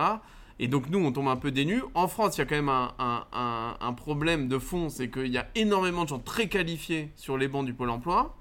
Et nous, on nous dit, ben voilà, vous allez former 30 personnes à la data science. Par contre, c'est un format bootcamp. Alors, faut imaginer que nous, en B2B, les gens, ils ont 5 heures par semaine pour travailler. Donc, c'est un rythme plus lent. Là, je me retrouve avec euh, 30 personnes qu'il faut animer. Et alors, pareil, là, c'est un peu plus l'aventure, même si c'est un peu plus short notice. On n'a pas complètement fini le cursus data scientist, mais on doit former des gens avec quelqu'un entre nous et le pôle emploi qui coordonne tout ça. Bon, ça, c'est fait. Et franchement, quand je vois aujourd'hui avec du recul, ça nous a permis de mettre en place un format hyper intensif. Ça nous a permis de valider le concept sur plus de monde et sur des gens très désintéressés parce que là, notre... vous imaginez en B2B, l'interlocuteur, c'est le coordinateur de la formation. Les élèves, c'est pas vraiment tes clients, c'est plutôt presque le client du coordinateur et toi, tu donc c'est jamais c'est difficile d'avoir du feedback. Euh, là, on parle en direct avec des gens. Et en plus, il y a un projet de fond qui nous plaît. On parlait de la pédagogie, mais so- sociétalement, c'est sympa. C'est-à-dire tu prends des gens qui sont euh, qui étaient post-doc, euh, qui on a rompu leur CDD, euh, ils sont super bons. Tu les formes en data science en deux mois et demi, trois mois, ils trouvent un super job. Et après, là, a posteriori, on vous parle, c'était il y a quatre ans. Il y a des gens, ils ont eu des trajectoires de carrière, mais énormissimes. Il y a des gens qui sont chez Apple. J'ai vu des gens ouais, qui sont. On m'a expliqué les critères euh, chez Capgemini ou autre, mais des gens qui sont rentrés E ou F, c'est-à-dire tout en bas, ils sont B aujourd'hui, donc ils sont super hauts, mais en 4 ans seulement. Donc je me dis, quand je vois ces, ces trajectoires de carrière-là, des gens qui sont passés lead data scientist de SN qui ont cartonné, euh, donc euh, on, a, on avait sur ces bancs-là du Pôle emploi des gens spécialement très bons, et d'ailleurs, bah, il y en a encore aujourd'hui, et de, plein de profils bons et, et- qui, qui- qui gagnent à se reconvertir, etc. Mais c'était un peu la, pareil, c'était aussi un peu l'aventure. Et ça s'est bien déroulé. Et ça se passait tellement bien qu'on a réussi à, Enfin, pas nous, mais la, personne qui, qui était entre nous et eux. Je lui fais un petit coucou. Et il s'appelle Raphaël, il se reconnaîtra. Et il a fait un, trait d'union sur une deuxième promotion. Euh, et franchement, il a été assez brillant parce que nous, aujourd'hui, on travaille hein, avec le Pôle emploi et on voit déjà que c'est pas facile à faire. Et lui, il a fait coup sur coup, il y a 4 ans, euh, deux classes euh, pendant l'été, donc c'était assez brillant. Et il nous envoie une deuxième promotion où là, on valide vraiment notre marché, notre business. Et en fait, un- un- euh, deux premiers gros contrats, parce que là, c'était euh, 60 personnes, c'était l'équivalent de ce qu'on avait fait jusque-là, euh, tout client confondu, en un seul été, qui a un temps plutôt calme. Donc, euh, nous, ça a été assez euh, salvateur. Vous, étiez combien à ce moment-là Juste pour. euh, Bah, pas, pas grand monde, hein. à vrai dire. On était euh, Yoel, Benjamin et moi, encore. Euh, les développeurs, mais alors pareil, euh, eux, ils avaient repris les cours, donc euh, on arrivait à les convaincre de travailler en parallèle de leurs cours. Euh, non, mais c'est ça, hein, c'était la. Parce qu'il fallait faire tourner la plateforme quand même, il fallait, il fallait qu'elle tourne. Les développeurs en parallèle. Euh, pour faire tourner la plateforme, je me rappelle mes anecdotes euh, démentielles. Donc, euh, bah, moi, j'étais un peu, euh, j'avais un peu la connaissance de l'archi à l'origine, puis les devs ils ont développé quelque chose. Et je me rappelle qu'un jour avec eux, on fait une démo chez un grand compte, mais je vous dis, c'est énorme comme histoire. Et, et bon, pour moi, c'est c'est sophistiqué quoi. On arrive, il y a une machine, il faut lancer des scripts, le notebook il se lance, etc. Et puis ça marche pas. Et je vois Yoel à côté de moi, il va sur AWS et il fait éteindre, allumer la machine. Euh, donc je sais pas pour ceux qui connaissent, mais imaginons que c'est comme s'il éteint, il allume le bouton. Et moi, genre, je lui dis, mais qu'est-ce que tu fais? Genre là, tu viens de tout casser, ça marche pas. Et là, d'un coup, tout marche. Et donc, c'était pour vous dire juste le niveau de, de- de fragilité des systèmes à l'époque. Bien sûr, je vous rassure, ils sont super renforcés aujourd'hui. mais euh, sur lequel on était. Et donc, à cette époque, on a deux devs qui travaillent à côté de leur, euh, de leur euh, boulot. Euh, on pensait avoir recruté des, tueurs, je crois, à l'Epitech ou autre, et finalement, euh, c'est vrai qu'ils étaient moins dans l'action, plus dans la réflexion, on va dire. Et euh, non, c'était un peu, c'était un peu tendu côté produit à ce moment-là. Et nous, on se concentrait. Il faut imaginer que nous, le produit, c'est pas que la plateforme, c'est aussi les contenus. Moi, j'in- j'injectais beaucoup d'énergie dans les contenus avec les équipes. On créait les premiers contenus data science. Et c'est ça ce que cherchaient les clients parce qu'on se disait worst case. on leur envoie les notebooks en dur et tant pis. Mais on avait trop peur en termes de propriété intellectuelle. D'ailleurs, le même compte qui, qui a mis du temps à nous payer, on, on- on soupçonne qu'ils avaient euh, gardé ces contenus en interne ensuite pour former, etc. Mais, euh, mais bon, voilà, donc c'est de bonne guerre. On fait aussi un peu nos armes, nos dents. On arrive dans un monde aussi qui est, qui est euh, plus, euh, plus pro, hein, et c'est avec les, les enjeux et les exigences du, du monde pro. Donc euh, voilà, donc à cette époque-là, on est encore quand même trois à temps plein. On recrute, je crois, nos premiers stagiaires sur cet été-là, avec des perspectives plus sérieuses, parce qu'on a commencé à avoir du contenu, euh, pas mal, on commence à en écrire. On a besoin de gens aussi pour animer les formations, euh, entre guillemets. Donc il faut rappeler que c'est formations asynchrones essentiellement, mais il y a quand même des petits temps synchrones. Ouais, c'est ça, donc euh, il y a de l'humain quand même. C'est pas, euh, c'est des formations qui sont en ligne avec de l'humain. Alors, effectivement, alors ce que je disais tout à l'heure, c'est que euh, nos grosses forces, c'était un, on avait confronté très rapidement nos, nos- nos produits, et puis surtout, on était, on était- on était vachement à l'écoute. On était vachement à l'écoute. Alors, bien sûr, on était vachement à l'écoute que des compliments et des. Et, euh, et des, euh, et des axes d'amélioration, mais pas du tout des, mais pas du tout des défauts, quoi, justement. Pour le produit. Parce que je me souviens quand même de certains mecs qui nous disaient tout de suite d'arrêter ce que l'on faisait, que c'était débile et qu'il n'y avait pas du tout de marché. Et des mecs parfois plutôt qui étaient parfois au placé, qui nous disaient mais qu'est-ce que vous allez faire face à des Coursera, qu'est-ce que vous allez faire face à tel et tel acteur? Oui, il faut imaginer que Yoel vous dit il y a 3-4% de calls, donc déjà ça veut dire que tu as 95% de gens qui juste qui te ghostent, et puis sur les 4% restants, tu te retrouves avec des gens parfois qui retournent le call. Euh, Ouais, ouais, mais pour te dire que. que... Des donneurs de, de- des, no- des ouais, des donneurs de don- leçons. donneurs de leçons, ouais, vraiment. C'est très français ça ou c'est. Bon, on sait pas, pas. vraiment, Je mais. sais pas, mais honnêtement. euh, Mais ça arrive quoi, faut savoir que ça arrive.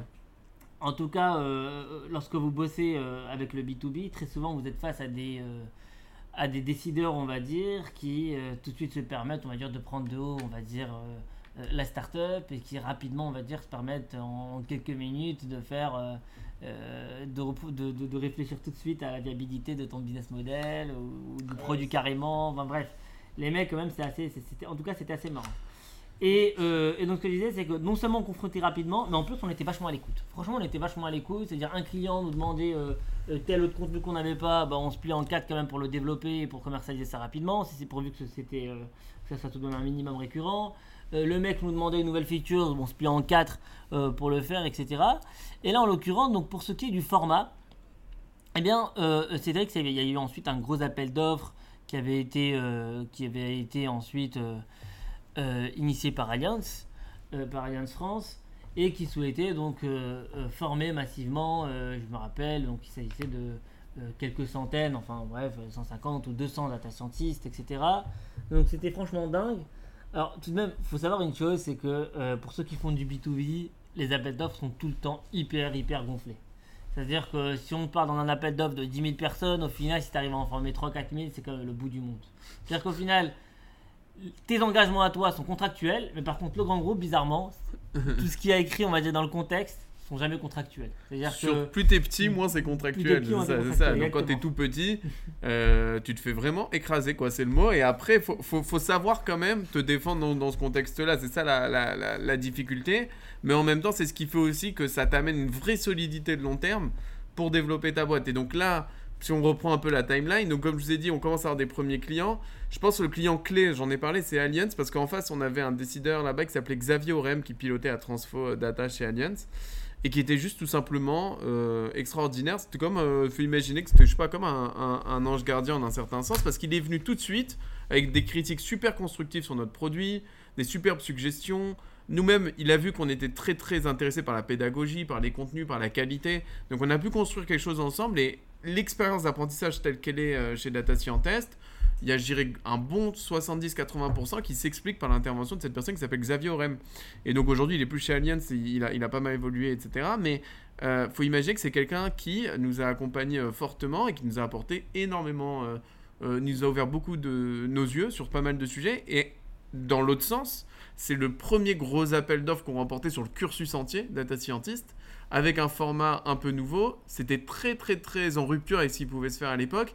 Donc lui-même avait pris énormément de risques pour nous. On le savait pas vraiment à ce moment-là, mais euh, faire rentrer une start-up dans un grand groupe d'assurance Avec des montants avec des importants. montants importants et une équipe très jeune et globalement fragile, hein, à la lumière de ce qu'on vous dit, c'est loin d'être évident. Et après, bah, je pense que voilà, dans la vie, parfois, il y a des rendez-vous à pas manquer. Euh, et parfois, il y a des gens qui tendent la main. Et euh, je pense que bah, là, c'était euh, donnant-donnant. Ça lui nous a tendu la main, on a su la saisir. Et on le remercie, je pense, jusqu'à aujourd'hui, puisqu'on a gardé de très très bons contacts. Et, euh, et c'est vraiment quelqu'un, euh, je pense, de toute façon, tous ceux qui croisent son chemin sont, sont ravis de collaborer avec lui. Donc, euh, Allianz, oui, gros client, et même euh, Success Story, Yoel, si tu veux en dire. euh, Ouais, même success story parce qu'aujourd'hui euh, euh, euh, donc on, on a formé donc à différents métiers, euh, data analyst, data scientist, data engineer, donc les équipes d'Allianz France. Et puis ensuite Allianz Allemagne, puisque Allianz faut imaginer que c'est le plus gros assureur mondial euh, et ils sont basés donc à Munich. Euh, Allianz Munich du coup qui a comparé on va dire tous les euh, cursus qui étaient déployés au sein de toutes les filiales Allianz et ils ont choisi le nôtre Donc. suite à une consultation etc. Et donc, euh, clairement, voilà, donc on était vachement à l'écoute et, et on avait la chance donc, de rencontrer non seulement un type hyper bienveillant qui est, qui est Xavier Orem, donc on parlait des trois fondateurs, on avait aussi d'autres qui sont cachés, qui malheureusement n'ont pas d'equity, mais désolé, mais enfin bref. Et, euh, et donc également donc, euh, Baptiste Baum, on a parlé ensuite de Xavier Orem, et, euh, et effectivement, donc, il est également un fin pédagogue, et c'est vrai qu'avec lui, on a tout de suite euh, bien sûr, on va dire, euh, on a tout de suite, euh, bien rapidement, on va dire, euh, euh, mettre le curseur, on va dire, de la dose d'humain. Euh, Charlie aime bien dire que. Vas-y, là, si tu veux dire ta phrase. Vas-y, vas-y, dis. qu'on met parfaitement, on va dire, qu'on met tout le temps, on va dire, la dose d'humain. Pour euh, réussir. ouais. la dose d'humain pour Mais la réussir. juste dose, la juste La dose d'humain. Ni trop, ni trop peu. Euh, ni trop ni trop peu. Et effectivement, c'est grâce à lui qu'on a créé justement ce format de formation, puisqu'au final, euh, aller sur du full e-learning, bah, il n'y avait, pas les y avait pas les bons taux de complétion. Euh, je me souviens d'un papier de recherche euh, du MIT qui parlait de euh, plus, qui avait analysé plus d'un million et demi de formations sur Coursera, et qui parlait d'un taux de complétion de 5%.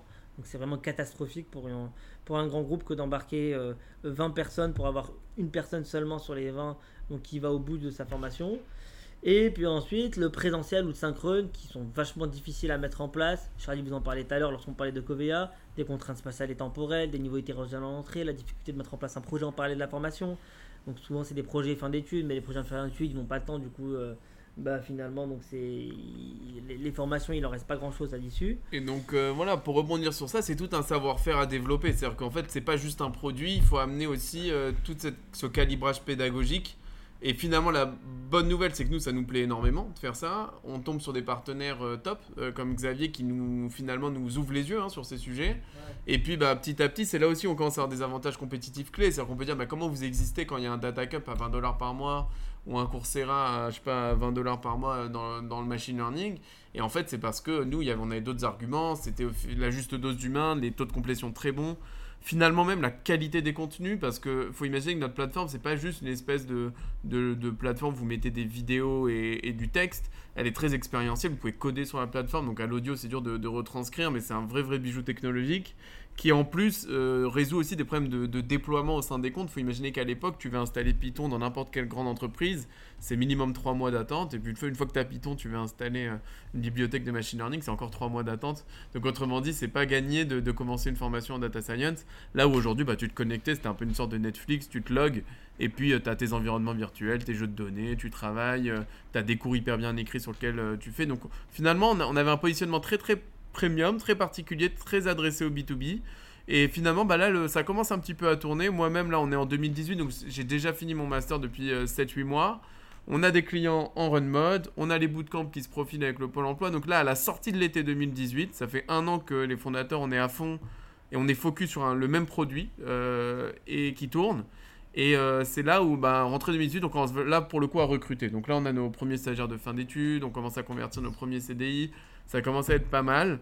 On a quand même toujours la, le, comment dire, le, fantôme euh, de la trésor qui nous embête. Tous les mois, euh, mois et demi, on, commence à, on, passe 10 euh, jours du mois à faire de la relance paiement parce que les mecs sont en retard. voilà, c'est un petit peu ça l'état d'esprit. Donc on est quand même assez optimiste, assez embêté par ça. Il y a une question sur laquelle on n'a pas explicitement répondu tout à l'heure, c'est pourquoi vous ne levez pas des fonds.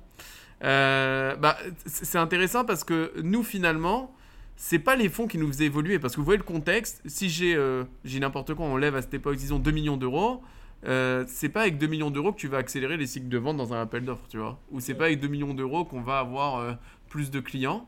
Et le deuxième point, c'est qu'on était sur un, effectivement un, business où il y a de plus en plus de structures de financement. Il y avait des fonds, il y avait même des fonds dans l'éducation qui commençaient à se créer, etc. Mais la grande difficulté qu'on avait, c'est que malgré tout, les fonds avaient une approche de modèle qui était très très basique à l'époque. Et je pense qu'ils ont quand même évolué aujourd'hui sur l'aspect seed. C'était le revenu récurrent. C'était partout. Recurring revenu, recurring revenu, etc. Et moi, ce que j'aime bien dire, c'est que si tu fais du recurring revenue euh, dans, euh, euh, dans la formation, c'est quelque part, un peu, c'est paradoxal. C'est comme un site de rencontre qui fait du recurring revenue, c'est qu'il veut jamais te trouver un partenaire, d'accord? Bon, bah, moi, une entreprise de formation qui te fait un abonnement, c'est que il te promet finalement soit que tu vas jamais rien apprendre, soit que tu apprendras un petit peu toute ta vie. Et nous, c'était un peu contraire avec notre approche pédagogique qui était que non, nous, on veut former des gens pour qu'ils puissent travailler et répondre à, la pénurie dans la tech. Et effectivement, il y a un début, mais il y a aussi une fin. Et derrière, il faut aller travailler. Donc, c'était, si tu veux, des business models qu'on pouvait pas mettre en place déjà euh, euh, dans le fond. Après, contractuellement, je vous en parle même pas, mais dans la formation et dans le B2B, ça n'existe pas, le recurring revenue, parce que c'est par appel d'offres et c'est renouvelé tous les deux ans. Et donc, quand tu parles à un fond de ces difficultés-là, euh, ça lui parle pas du tout. Donc nous, nous, on a à la fois déjà un business model où le cash nous apporte rien, mais ça on s'en rendait pas vraiment compte à l'époque. Et heureusement qu'on n'a pas forcément. L'autre point, c'est que les fonds les intéressaient moins parce que même si on était une startup intéressante, ils comprenaient pas exactement ce qu'on faisait. On était vachement en rupture. Faut, faut imaginer aussi un point. Là, on parle d'une ère après Covid, donc le en ligne, ça parle à tout le monde. Mais à l'époque, faire de la formation en ligne, c'était connoté hyper bas de gamme ou euh, difficile ou euh, mauvais taux de complétion. c'était le vieux e-learning avec, euh, avec de la vidéo et un petit QCM à la fin. voilà, c'était vraiment, on va dire, la, qualité la plus, la plus faible et le, et le rendement le plus net possible pour des, pour des apprenants. Et du coup, je crois que depuis, donc, vous, êtes, vous avez aussi une offre B2C que vous avez développée. Est-ce que vous pouvez nous en parler et pourquoi vous avez sauté le pas? Effectivement, bah, euh, faut imaginer donc on est euh, donc euh, donc crise Covid, donc euh, crise Covid, euh, on commence donc à, à quand même euh, closer un max de clients B2B, on commence à avoir 8-10 clients euh, euh, plus ou moins récurrents avec euh, des cycles de formation lancés tous les 6 mois ou tous les ans. Donc on commence à en tout cas à, à avoir un Vous faites beaucoup d'ARR ou pas Je sais pas si c'est les chiffres officiels. Bah, Il n'y a pas de recurring revenue en l'occurrence, mais on fait encore à faire du chiffre. C'est Oui, quoi a- cette année-là hein C'est-à-dire que un- le, le client d'une année à l'autre reconduit et, et- et généralement en augmentant donc c'est euh, c'est euh, les chiffres de, de 45 ou 50 quoi grosso modo. Euh, il faut imaginer que faut imaginer quand euh, qu'en 2019 on avait fait grosso modo 800 ou 900 cas de, de chiffres un truc comme ça. Euh, et puis ensuite, on savait que juste avec le B2B, on faisait euh, facilement, on allait euh, facilement doubler ou faire au moins 50-60% de, de- de croissance. Mais bon, bref, faut imaginer que le B2B, euh, on peut jamais, on va dire, quadrupler avec le B2B, etc. d'une année à l'autre. Ça demande quand même généralement euh, des cycles de vente qui sont relativement longs. Et puis, euh, Ouais, une fois Avant- qu'on est chez un compte, ça peut pas croître de manière exponentielle, ça va croître. Et en fait, nous, là où on voyait une récurrence euh, à l'époque qui est vraie, c'est que, ok, c'est pas le même étudiant qui va racheter de la formation ou suivre, mais c'est la même entreprise, même parce que notre client, c'est l'entreprise qui, elle, rachète une classe par an. Et ça, euh, pour nous, c'est de la vraie récurrence qui confirmait notre modèle en interne. On était très confiants là-dessus. Euh, là, comme je dis, les, les fonds qui étaient aussi un peu moins matures, je pense qu'aujourd'hui, ils ne le voyaient pas de la même manière à l'époque en 2017-2018. Et finalement, je pense une des très bonnes nouvelles qui nous est arrivée, c'est de qui est- alors on n'a pas mis énormément d'efforts là-dedans hein, en 2017-2018, mais finalement qu'on n'ait pas levé de fonds parce qu'il y avait un vrai, euh, une petite embellie à cette époque-là où tout le monde levait 2 millions sur un PowerPoint et ça donnait envie. Et finalement, nous, la, bonne nouvelle, c'est qu'on l'a pas fait pour nous. Euh, on le savait pas forcément à ce moment-là, mais, euh, mais aujourd'hui, je suis très content que ça s'est pas fait. Parce que derrière, euh, comme je vous ai dit, je, je sais pas ce qu'on aurait fait avec ce cash sur le compte en banque parce que ça aurait pas accéléré les cycles de vente. Du coup, euh, là, malgré tout, fin 2019, on commence à avoir le vent en poupe. On commence à être quand même reconnu à cette époque-là dans le B2B parce que Yoann, il arrive à toquer à la porte euh, de comptes différents que la banque et l'assurance. Je pense notamment à, à des entreprises comme Safran, qui sont des, des gros clients à nous, avec qui on programme une promotion qui démarre fin 2019. Et euh, après, bon, on l'a fait rapide, mais euh, après, ben, on rentre dans l'année 2020. Qui dit 2020 dit Covid. Et puis là, il faut imaginer qu'on a énormément quand même de deals en cours de finalisation euh, d'entre les mains de Yoel. Et puis là, arrive mars 2020 et tout s'éteint, quoi. La lumière s'éteint. Ouais, tout s'éteint, c'est-à-dire que grosso Ouais. modo, euh, faut imaginer que certes, on pourrait se dire, bon, bah, le Covid, au final, ça profite bien aux formations euh, 100% distancielles, etc. Et qu'on avait, on va dire, surtout, une, on tirait clairement notre épingle du jeu face aux concus qui avaient juste investi dans une caméra ou un truc du genre, quoi. On avait vraiment une plateforme, une vraie expérience digital learning, etc.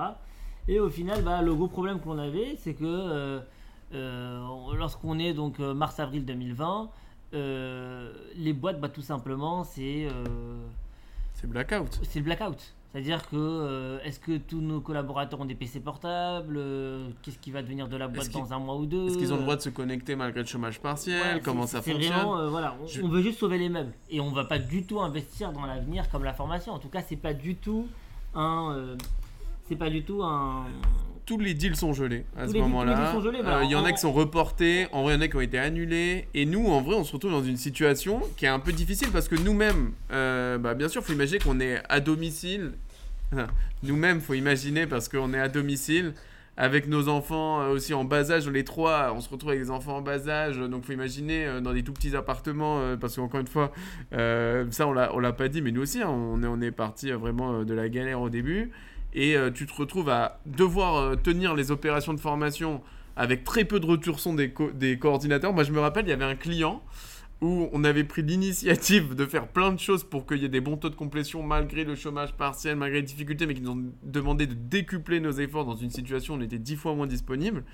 Et euh, finalement, je me rappelle, ils avaient quand même eu euh, un certain, euh, un certain euh, fair play à nous, à nous rémunérer ces- de ces efforts en plus, parce que franchement, on avait déployé des efforts mais colossaux, colossal, comme on dit, pour, pour, colossaux pour avoir, pour, euh, pour que cette promo, elle, survive. Je me souviens d'un gros, d'un gros contrat qu'on avait obtenu donc avec une institut publique et, euh, et la difficulté, donc on devait démarrer euh, période Covid. La difficulté, c'est que personne n'avait de PC portable. Donc ils pouvaient tout simplement pas bosser et, et- et lancer la formation. Bref, c'était vraiment vraiment difficile. Et franchement, on a fait deux, euh, on a fait deux moves euh, super, pas qu'un seul, même deux.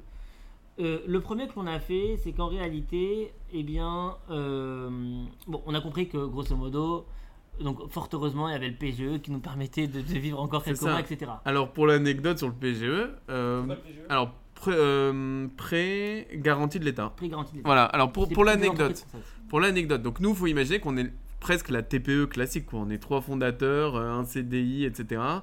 Euh, en fait, c'est une question de posture déjà, et je pense aussi c'est ce qui, est leitmotiv, c'est bon, il y a une galère, euh, la porte est fermée, on passe par la fenêtre, euh, enfin voilà, c'est vraiment, on est moteur, même dans la galère, on voit le verre à moitié plein. Et une bonne illustration de ça, c'est que je me rappelle que nous, historiquement, on n'était pas trop des chasseurs de subventions ou de, primes ou de crédits. On l'est toujours pas, je vous le rassure. Mais ce qui s'est passé à l'époque, c'est que j'ai dit à Yoel, tu te rends compte à chaque fois que nous, on candidate à des subventions, on, arrive en dernier, il n'y a plus rien, parce que tout part très vite. J'ai dit là, c'est sûr que Macron, à l'époque, il va, il, va, il va faire une annonce. Il faut qu'on soit les premiers à candidater. Et effectivement, il y a le PGE, je crois, qui a annoncé, euh, je sais pas, un, un, de ses discours pendant le premier confinement. Et je crois que euh, la, Banque Populaire, la banque dans laquelle on est, nous a dit que de toute la banque en France, on était les premiers à le recevoir. Donc euh, c'est ce qui nous a un peu sauvés à cette époque-là. faut imaginer que nous, on a fait zéro chômage partiel sur la période, alors qu'on a tous les deals à zéro. On a pris le pari de dire, voilà, on met les équipes à 300% dessus. Et euh, ce qui s'est passé, premier move intéressant, pareil, pari sur l'avenir, on se dit, bon, la difficulté dans le B2B, c'est quoi? C'est les cycles de vente qui sont longs, c'est toquer à la porte, avoir des gens qui nous écoutent. Là, ça tombe bien. Les décideurs, il y en a plein qui ont rien à faire, qui ont juste envie de bosser, mais ils sont bloqués chez eux. Euh, comment on fait pour euh, toquer à la porte euh, des gens qui nous répondent jamais? Des grandes entreprises dans l'assurance, dans la banque, dans le CAC 40, etc. Et là, on avait fait quelque chose qui s'appelait l'effort national, mais ce qui était vraiment un effort national. On offrait gratuitement des formations à qui le voulait en ligne, mais à une condition, vu qu'on était en B2B, il fallait qu'ils puissent réunir 10 personnes. En fait, c'était un filtre assez fin pour pouvoir faire en sorte que ce soit des grandes entreprises qui viennent nous voir. Et que surtout, ça soit que des, des vrais décideurs qui puissent justement profiter. Et pas, on va dire, un petit loup solitaire qui veut profiter de la formation pour ensuite rebondir et aller chercher un taf après. Et là, euh. Banco, il y a des gens qui, mais vraiment, je vous dis, hein, ça faisait deux ans qu'ils faisaient euh, la sourde oreille et qui nous ghostaient. Et là, d'un coup, on se retrouve à faire euh, 3 ou 4 kick-offs par jour, euh, à lancer des, des pilotes de formation pour 10 personnes, euh, gratuits. Donc nous, ça nous coûte. faut imaginer qu'on paye le cloud, on a des profs et tout. Et on commence à avoir beaucoup de feedback. C'est la première fois qu'on connaît ça. On a beaucoup de clients, beaucoup de feedback. euh, dans un contexte très en ligne et contraint en ligne, euh, où les gens sont d'un- dans, dans- une tension énorme. Parce que le premier confinement, je, mais je me rappelle, tout le monde était sous, très haute tension. Les deuxième, troisième, c'était déjà un peu plus mieux vécu, déjà par le français moyen, je pense. Et, euh, et, on se retrouve là, c'est l'aventure. Pareil, je vous dis, euh, on fait des kick-offs avec les bébés sur les genoux, euh, des choses comme ça, c'est de la folie. Et, là, on se dit, bon, il y a quand même un truc, c'est que notre plateforme, elle peut scaler. On est capable d'accueillir du monde, on est capable de faire de. Et et il y a une qualité suffisante pour que ces grands comptes-là, ils travaillent avec nous. Et là, en vrai, le carnet d'adresses commence vraiment à se remplir sur le B2B sur cette période. En vrai, ça a payé beaucoup plus tard, là, on peut le dire, parce que malgré tout, il y a quand même une grosse année et demie de latence dans le B2B avant que tout se réchauffe.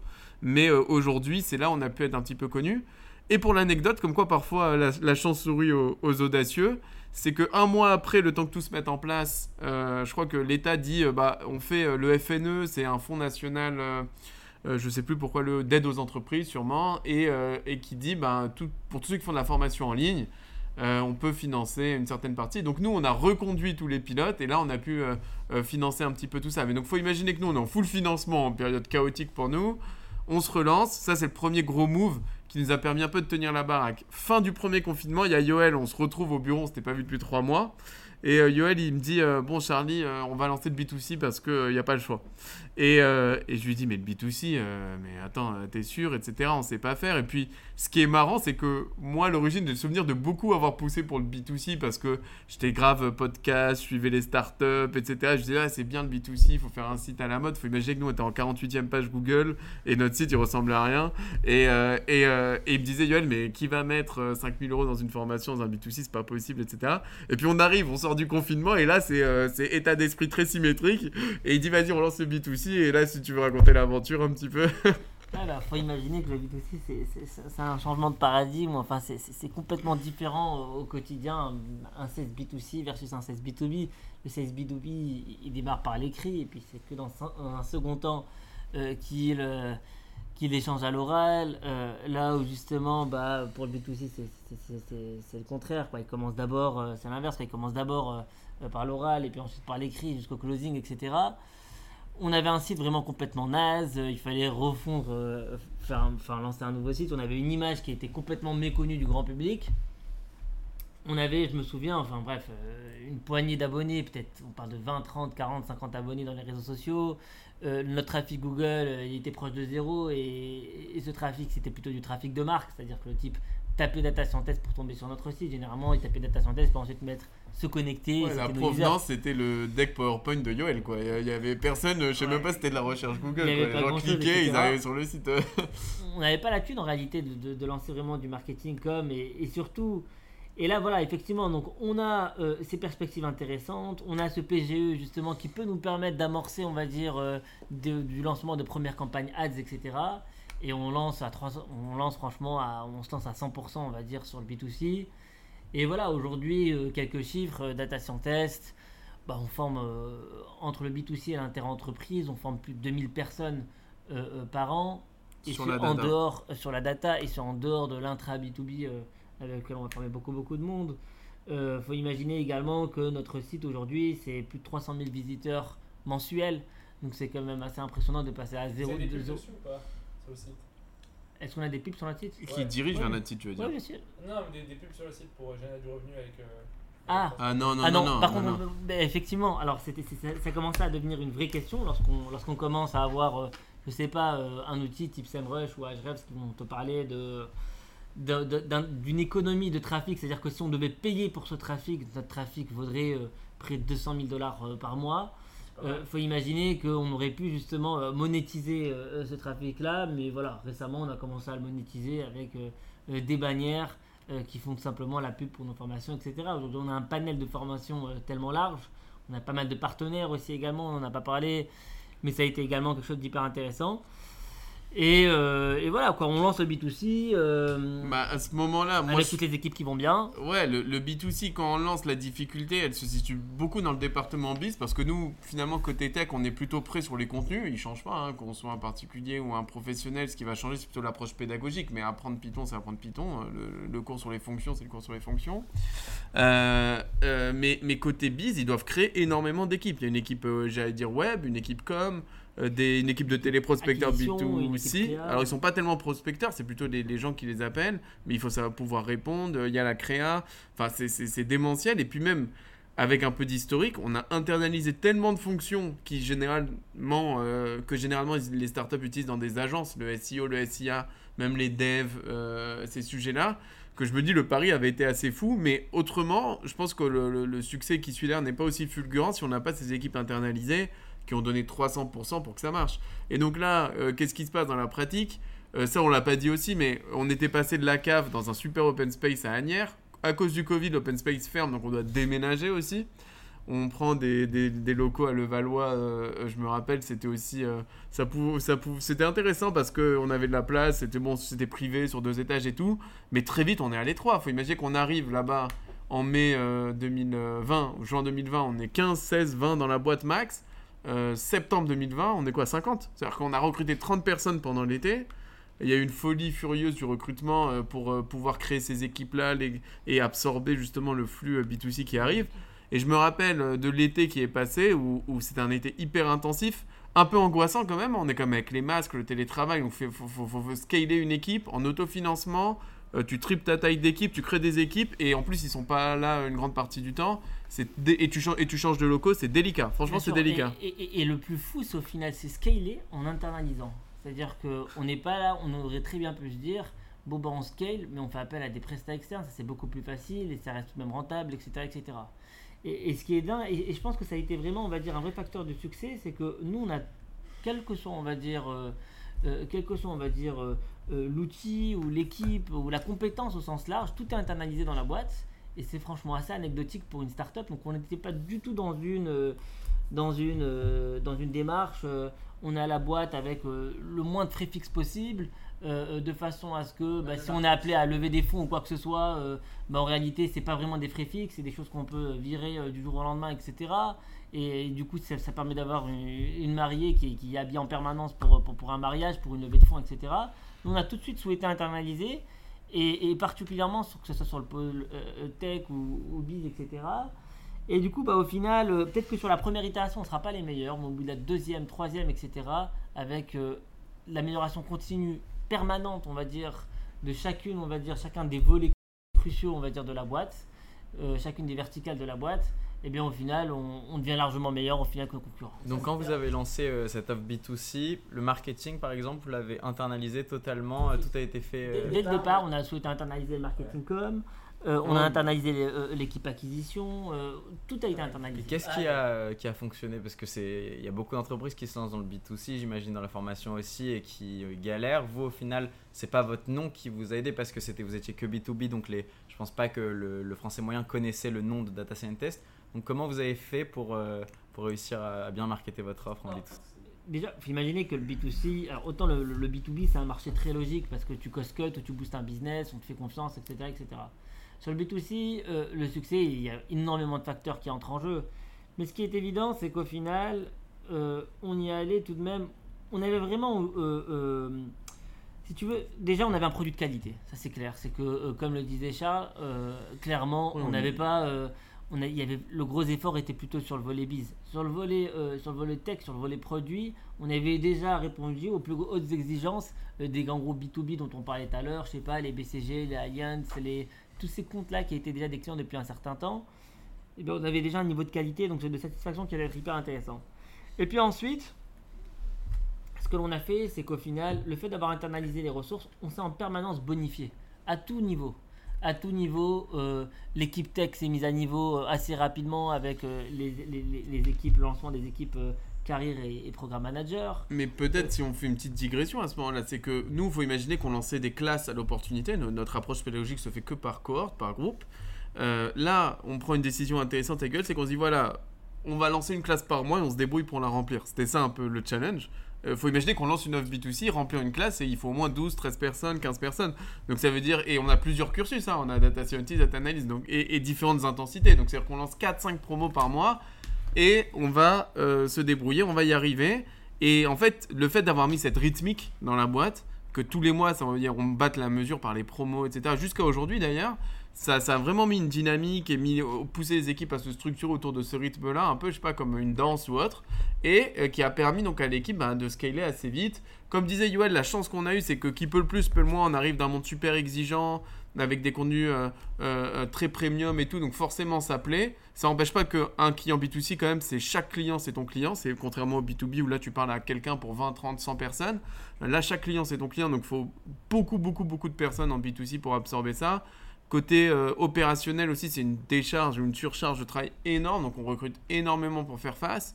Et puis, euh, et puis c'est un succès. Comme je vous ai dit, la, la petite chance, moi, le petit clin d'œil qu'on a du destin, c'est qu'on se retrouve à faire des bootcamps pour le Pôle emploi trois mois avant sur le même format, pas trois mois avant, un an avant, pardon, sur le même format, et deux ans avant, pardon, deux ans avant. Et ça nous sert à fond euh, Donc, sur. vous, avez, euh, vous avez repris pour la plateforme au début pour euh, la bah, le format bootcamp, on l'a créé en B2C. Il n'y a au- aucune entreprise qui voulait du bootcamp pour ses employés. Et donc là, on le reprend. Et coup de bol, les confinements durent euh, une dizaine de semaines. On repart sur un deuxième confinement, boost d'activité. Mais il faut imaginer, nous, il y a des effets ciseaux. On n'était pas du tout content des confinements parce que d'une part, nous, il y a la moitié de nos équipes qui a le Covid, qui est bloqué chez soi. euh, tu dois scaler, tu dois recruter. Et en même temps, tu as 50 fois plus de demandes au standard parce que les gens sont bloqués euh, chez eux ou dans leur résidence de, campagne et ils veulent profiter de ce temps-là pour se former. Donc euh, je me rappelle, on a eu des pics énormes de croissance deuxième et troisième confinement, parce que le premier, on n'avait pas le B2C. Et sur ces deux confinements-là, on fait des pics énormes par rapport à ce qu'on n'aurait jamais imaginé. Il faut imaginer que on tape en mars 2021, donc c'est notre huitième promo B2C, vu qu'on s'était lancé en septembre, septième, pardon. On passe le pic des 100 personnes euh, euh, agrégées cumulées. Et à partir de là, euh, toutes les équipes sont en place, il y a une charge énorme de travail. Et 2021-2022, on est, on est lancé quoi. On est lancé sur le B2C. L'avantage, c'est qu'à partir de mi-2021, donc l'été 2021, le B2B retrouve un peu des couleurs qu'on revoit bien sur cette année 2022 là, qui est en train de se terminer. Mais, mais donc le B2C est lancé et on rôde tout.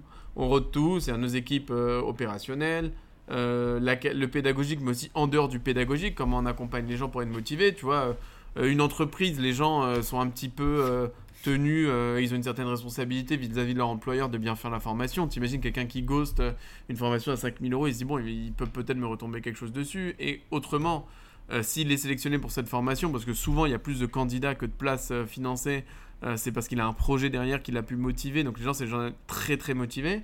En B2C, tu toujours des gens motivés, mais qui perdent vite courage. Il leur faut une structure. Et, là, nous, on a essayé de voir comment nos data scientists deviennent aussi des gens qui les accompagnent sur leur carrière en revoyant leur CV, des gens qui les accompagnent à se motiver euh, quand ils perdent la motivation parce que euh, autour d'eux il se passe des horreurs à cause du Covid et en plus de ça euh, la formation elle est exigeante et donc parfois ça, ça, les démotive. Et après on s'est structuré, on a mis en place des équipes, des équipes de programme manager, carrière manager. Donc là c'était plutôt autour du département tech de commencer à internaliser certains aspects nouveaux. Et, et, voilà, donc c'est comme ça que ça s'est construit. Donc 2021, là, euh, là c'est l'année où, on répète l'effort au maximum. Tous les mois, on doit lancer des promos, on rôde nos process, on rôde le produit. Donc c'est une très très grosse année euh, sur lequel on de la confirmation. Et 2022, on repart sur enfin, c'est une très belle croissance aussi. Hein, euh, voilà, On peut imaginer que 2021, donc fin 2021, on, on, a le souhait justement de sortir, on va dire, du monde de la data. On commence à lancer un premier, un premier cursus dans la cyber avec Cyber University. Et puis enfin, en 2022, on veut également donc, reproduire le succès de la cyber sur le dev. Donc on lance également Dev University. Et en parallèle, on s'est internationalisé, puisque en 2021, on ouvre deux pays c'est l'Espagne, euh, l'Allemagne. Euh, qui, en fait, on ouvre officiellement, mais dans la pratique, les premières promos, c'est début 2022. Je rappelle, c'était pour la rentrée janvier, janvier 22. Euh, et, là, on ouvre encore un autre pays pour janvier 23, c'est le Canada. Donc, si tu veux, en fait, on poursuit l'extension naturelle. Il y a quand même une très très forte croissance. Et là, si tu veux, il y a des schémas vertueux qui se mettent en place. Ok, le B2B revient, mais le B2B vient aussi bizarrement en inbound en 2022. C'est-à-dire que tu des gens, avant nous, c'était que de la prospection. Le B2B, tu vas sur des salons, euh, t'envoies, euh, des mails, des, des, des, messages sur LinkedIn.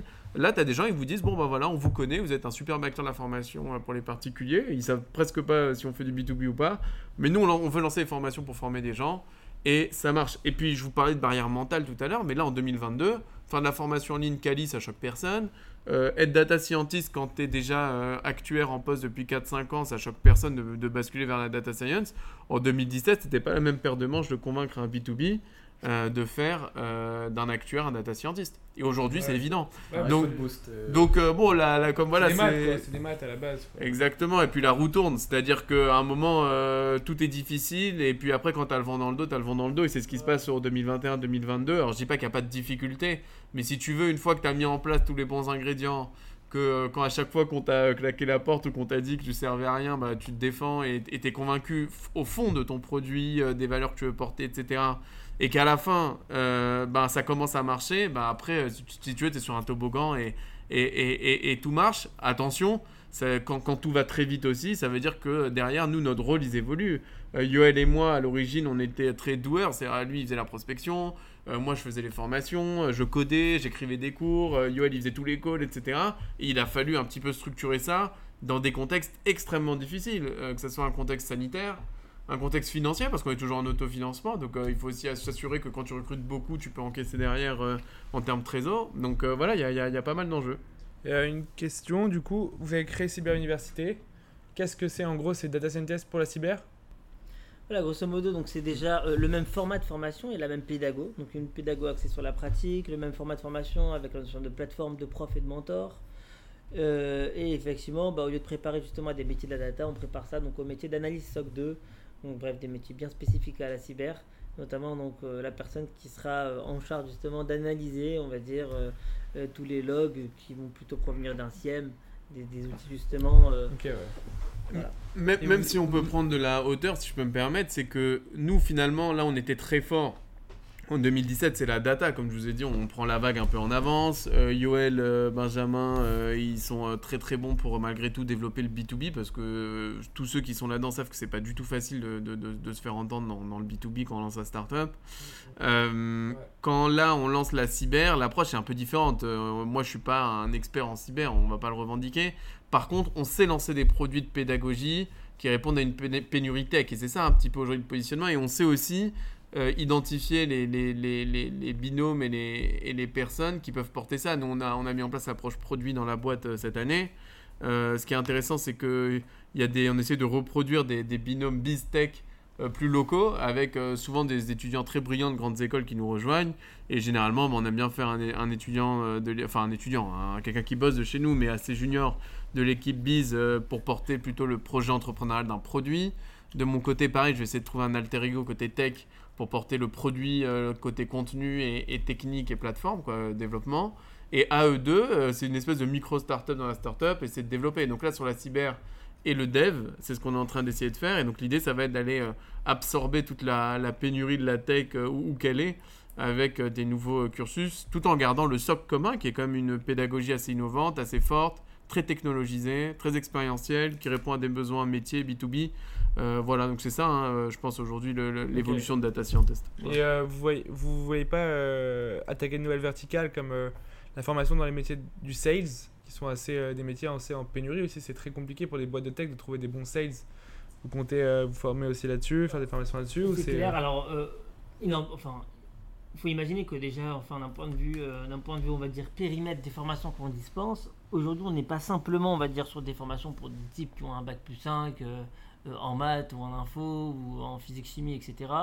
On adresse sur de tout type de formation, depuis la micro-compétence euh, euh, du mec qui, qui souhaite donc, être certifié sur un outil ou quoi que ce soit, jusqu'au type qui est déjà expert sur un outil euh, ou qui est déjà expert sur un métier et qui souhaite en davantage se spécialiser avec l'expertise euh, dans un domaine particulier. Et bien sûr, entre les deux, euh, le contrôleur de gestion plus plus, l'analyse marketing, bref, tous les métiers justement qui ont une petite appétence, une compétence également sur la data parce qu'ils utilisent Excel de temps à autre, etc. et qui voudraient vraiment monter en compétence, etc.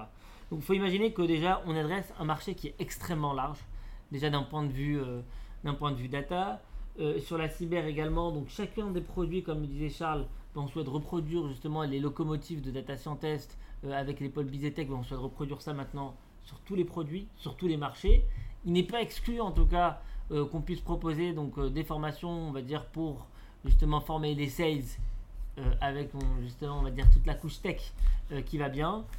Mais il n'empêche que pour l'instant on a encore beaucoup beaucoup à faire sur le marché de la tech. Mais euh, clairement on a déjà fait des choses euh, assez, euh, assez spécifiques, mais ça se ferait, ça se fait souvent aujourd'hui au travers de collabs. Ok. Et quand je vous entends parler, j'ai l'impression que vous avez une force, c'est aussi le recrutement et que ce que vous proposez aux entreprises, vous le faites aussi ici, dans le sens où vous engagez des gens qui sont en début de compétences et vous les faites monter en compétences. En tout cas, c'est ce que j'ai compris de votre discours. J'aimerais bien, du coup, avoir un peu vos conseils en termes de recrutement euh, pour des, euh, des gens qui souhaiteraient créer leurs entreprises.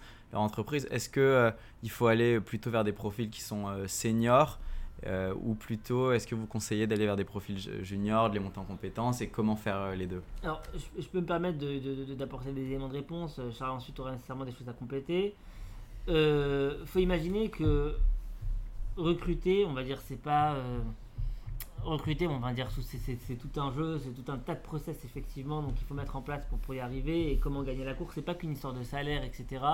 Il faut absolument, on va dire, éviter, on va dire, tous les esprits de mercenariat qu'on puisse voir, euh, qu'on peut voir maintenant aujourd'hui de manière assez commune, particulièrement dans les profils Bizetech, hein, c'est quelque chose d'assez commun.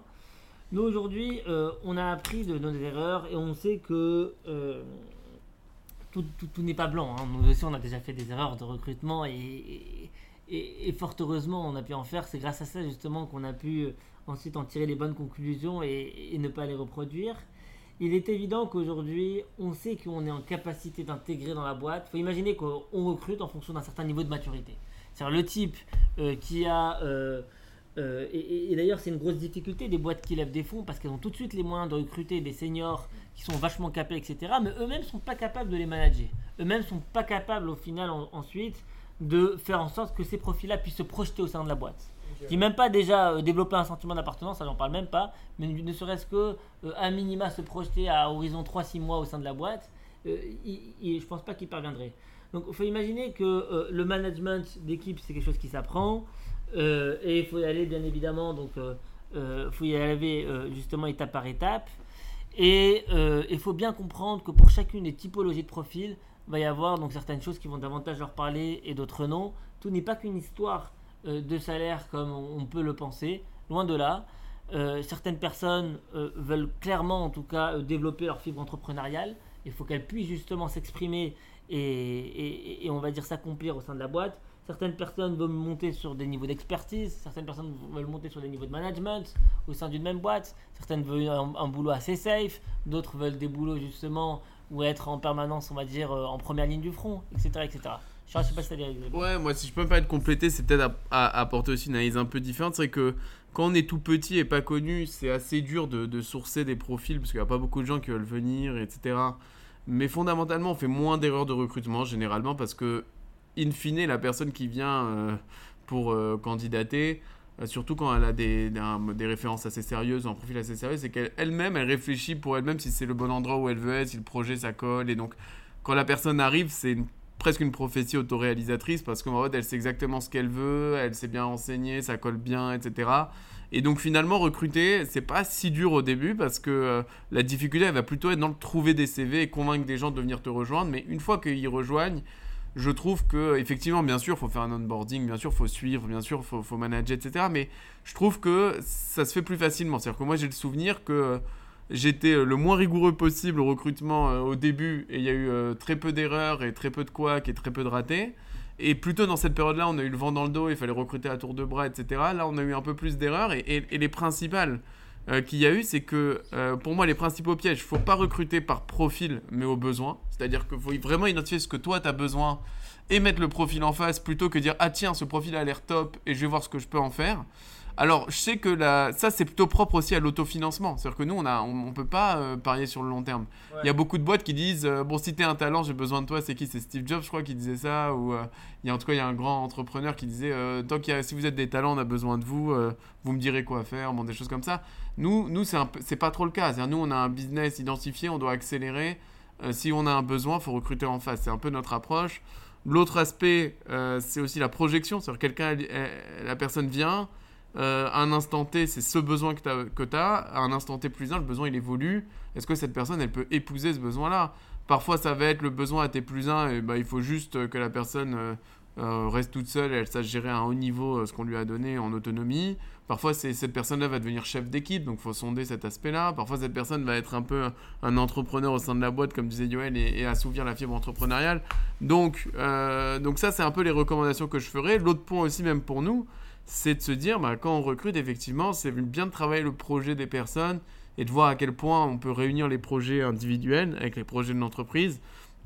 Et c'est jamais évident parce que c'est des choses, il faut imaginer que euh, dans l'entreprise, les fondateurs, ils changent de poste tous les 3-6 mois en pleine croissance, Euh, ils évoluent dans leur rôle, mais il faut imaginer que tous les, tous les gens entre toi et les plus juniors, eux aussi, du coup, ils évoluent tous les 3 à 6 mois, et parfois ça va un peu vite, et donc nous, notre rôle, c'est, euh, et, et le rôle de tous, au vrai, c'est euh, à la fois assurer euh, le rôle d'avant et accompagner sur le rôle d'après, et en même temps toi-même évoluer, et donc tu sais, c'est, un jeu d'équilibriste en permanence.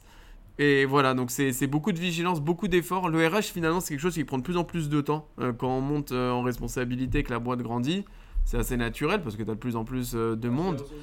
Et surtout, quand même, faut le dire, c'est parce que là où est euh, ton asset principal quand tu, euh, quand tu démarres, et c'est pas pour tomber dans la démagogie, donc l'asset principal, ça peut être ton produit, ton positionnement, euh, la force des fondateurs dans le fait de faire les choses. À vrai, à vrai dire, quand ta boîte elle commence à avoir presque une centaine de personnes aujourd'hui, ta force c'est ton équipe. Parce qu'aujourd'hui on lance un produit, on va pas le lancer, Yoel et moi, euh, va- vas-y, on reste deux heures après le bureau, on lance un nouveau produit, ça marche pas comme ça. Ce qui va se passer, c'est qu'on va être obligé euh, euh, d'investir des équipes de cette mission, euh, savoir euh, être sûr que c'est les bonnes personnes, euh, éventuellement recruter. Et nous, notre savoir-faire, ça va être d'insuffler cet esprit entrepreneurial autant que possible, voire même être convaincu par ce, par qu'on va nous proposer pour aller porter ces produits-là. Donc, euh, dans, le recrutement, ce qu'il faut faire attention, c'est que ton asset principal en tant que fondateur à terme, bah, entre autres, le, le- l'asset RH, il monte très fort à travers le temps. Donc, euh, donc voilà. Donc voilà. Et euh, vous voudrez pas faire de LBO du coup sur le long terme pour euh, sécuriser Alors, non, là, bah, la, non, la, la de- question, non, mais la question est, est légitime. C'est-à-dire Juste pour que- faire rêver les auditeurs. La question est légitime parce que là, là- là où je vois bien la question, c'est effectivement, on est sur un business maintenant qui, qui dit autofinancement, dit quand même une certaine rentabilité parce que même si nous on s'endette avec, euh, euh, comme je dis, les prêts d'honneur, la BPI, etc., euh, ça n'empêche pas que eux prêtent que si on a une situation financière qui est quand même assez stable. Et le LBO, comme tu dis, pour ceux qui nous écoutent, c'est des schémas de financement qui s'adressent plutôt à des entreprises qui font de la marge. Pas contrairement aux fonds de VC qui sont là pour accompagner des boîtes qui, eux, vont plutôt viser de la marge à long terme ou une valorisation à long terme et peut-être pas une marge tout de suite. Nous, aujourd'hui, malgré tout, l'entreprise se porte bien. On a une stratégie qui est hyper bien établie. Aller vers un fonds pareil, nous, on, estime qu'il n'y a pas forcément, en ayant un fonds, on va pas aller plus vite pour closer du B2B. Peut-être qu'on irait plus vite sur certains aspects, type l'international, la diversification. Mais je pense qu'il euh, faut qu'on soit quand même convaincu du projet parce qu'à date, euh, nous, on sait que sur ces sujets-là, on a un petit peu notre roadmap, on sait comment on veut faire. Donc si un fond a une très bonne euh, roadmap pour nous, bah, qui nous appelle. Mais dans l'absolu, non, on est assez aguerri à ça. je pense, tu vois, typiquement, ce qui serait plus pertinent, c'est de trouver des synergies avec, pourquoi pas, des entreprises qui pourraient nous aider à être très forts, tu vois, sur l'internationalisation, euh, sur la diversification, etc. Mais à date, bon, Data Scientist, voilà, à, sa stratégie, on sait, on sait où on veut aller, on connaît nos valeurs et, on veut porter ça. Et, pour rappel, c'est toujours quand même la qualité des contenus, résoudre la pénurie tech. Donc c'est un peu le positionnement à date. Pour terminer, on a deux, trois petites questions un peu sympas. Donc d'abord, est-ce que si vous vous parliez au Charlie, au Yoel il y a 5 ans, euh, quel conseil vous donneriez? Moi, j'ai des conseils à Yoel il y a 5 ans ou à moi? Je, rigole, je rigole. non, sincèrement, sincèrement, euh, je pense sincèrement, c'est euh, franchement de, garder l'optimisme, toujours de, revenir quand même sur le fond. C'est-à-dire, dans le fond, savoir si ce qu'on fait, ça, tient sur du bon sens. Ça a l'air un peu, euh, un peu cucul après de dire ça. Mais fondamentalement, c'est vrai que nous, on est parti. On n'est pas allé avec une idée de visionnaire qui sort de nulle part. On a écouté une entreprise, donc être à l'écoute, voilà, c'est ce que j'ai continué d'être à l'écoute. Euh, on, a, on a su quand même euh, tenir la barre quand il y a des gens euh, qui venaient nous mettre la tempête en disant que soit ça servait à rien, soit ça serait bien de tweaker le produit, mais on se rendait compte que c'était plus pour leurs besoins de leur boîte ou perso que pour des besoins plus génériques. Donc voilà, c'est avoir une bonne vision, s'y attacher, avoir cette flexibilité d'être à l'écoute sur des gens qui vont être bienveillants et qui vont apporter de l'aide, et en même temps d'avoir quand même être assez ferme dans sa démarche, donc se, trouver ce, juste équilibre. quand on fait, moi, moi j'ai eu la chance par exemple de faire du du parachutisme militaire quand j'étais à l'X. Et donc, euh, on te dit euh, un truc, une instruction qui est assez paradoxale, c'est euh, quand tu atterris, tu dois à la fois être ferme et souple. Alors, tu dis, mais je comprends pas, etc. Et en fait, c'est exactement ça. C'est-à-dire qu'à la fois, tu, dois, tu dois mettre tes deux jambes bien rejointes, comme ça, bah, quand tu atterris, ta charge, est bien répartie, tu vois. Mais par contre, si tu es très ferme, ben, ça casse. Donc en fait, les jambes se cassent. Donc ce qu'il faut, c'est que faut être assez souple pour atterrir. Ben, c'est ça l'entrepreneur. C'est, il doit être capable à la fois d'être euh, convaincu de sa vision, de la portée et, de la conviction. Et euh, quand les signaux sont là, de savoir parfois quand un petit peu ajuster la trajectoire ou pivoter carrément comme ça a pu être le cas. Donc les conseils que je donnerais, c'est bah voilà d'être à l'écoute et, et, et, d'être quand même ambitieux. c'est clair, c'est-à-dire qu'au quotidien, il faut vraiment déborder d'énergie. C'est-à-dire qu'il faut bien dormir la veille tous les jours. Euh, moi, toujours ce que je dis à l'équipe, c'est. Voilà, c'est clair, tous les jours, je dis à l'équipe, euh, les gars, qu'est-ce que tu as fait à la fin de la journée pour rendre la boîte meilleure qu'elle ne l'était avant, tu vois? Mais c'est vraiment cet état d'esprit qu'il faut avoir, et franchement, c'est pas facile de l'avoir en permanence, de le porter, et il faut absolument, on va dire, euh, tellement déborder d'énergie que ça puisse imprégner justement toutes les équipes, et que justement, il y ait cette, il y ait cette, il y ait cette, il y ait cette énergie qui, qui soit palpable, et en parallèle, justement, savoir prendre un peu de la hauteur ça va prendre la hauteur suffisante justement pour bien réfléchir, te bonifier et en permanence itérer rapidement et toujours avec la même motivation. Et c'est vraiment genre l'état d'esprit qu'on a souhaité insuffler dès le début de la boîte. Et je pense que vous avez pu visiter les locaux et vous avez pu voir que, c'est, que ça c'est pas Ouais. Peut-être le, le, point aussi, et je termine là-dessus, c'est vraiment, la, franchement, la qualité d'un entrepreneur. Nous, malheureusement, c'est vrai qu'on le voit, et, et, on recrute pas les entrepreneurs, on recrute des gens qui travaillent aussi. C'est euh, euh, en fait il faut, faut jamais baisser les bras et vraiment voir les sujets le verre à moitié plein. Je pense qu'on est un peu plus légitime à le dire dans une situation où c'est vrai qu'on est parti vraiment de zéro avec des vraies vraies galères à certains moments. Quand je vous dis quand enfin ça marche tu te prends le covid on en a pris quand même hein, des petites claques etc pour autant j'ai jamais eu euh, le sentiment d'avoir un Yoel déprimé ou un Benjamin déprimé autour de moi euh, finalement, quand on se voyait, c'est toujours quand même la bonne ambiance, euh, des sourires, une amitié, etc. Donc ça veut dire quand même que l'état d'esprit qu'il faut avoir, c'est ok, il va y avoir une tempête, tu le sais, voilà, mais il faut la traverser. Et, de toute façon, à partir du moment où tu sais qu'il y a la tempête, bah, tant qu'à faire, voir un petit peu l'opportunité qui, se présente derrière. voilà, Donc voilà. S'il y a une tempête, c'est une barrière à l'entrée. Voilà, vraiment comme une barrière à l'entrée. Si tu traverses, c'est que tu seras, tu seras vraiment plus fort. Donc euh, nous, aujourd'hui, on a traversé quelques tempêtes. Je pense qu'on n'est pas à l'abri d'autres tempêtes, sinon euh, ça veut dire qu'on aurait quand même baissé la garde. Mais ça n'empêche pas que après, effectivement, quand ça se stabilise, c'est des autres enjeux, des autres challenges, et tu les portes plus collectivement. Euh, aujourd'hui, c'est vrai quand on est une centaine, on lance un nouveau produit, des nouveaux pays, c'est des enjeux à porter ensemble. Il faut insuffler un petit peu ça. Donc le conseil que je donnerais, oui, c'est quand même de, garder l'optimisme qu'on avait euh, des premiers jours, qui, persiste toujours.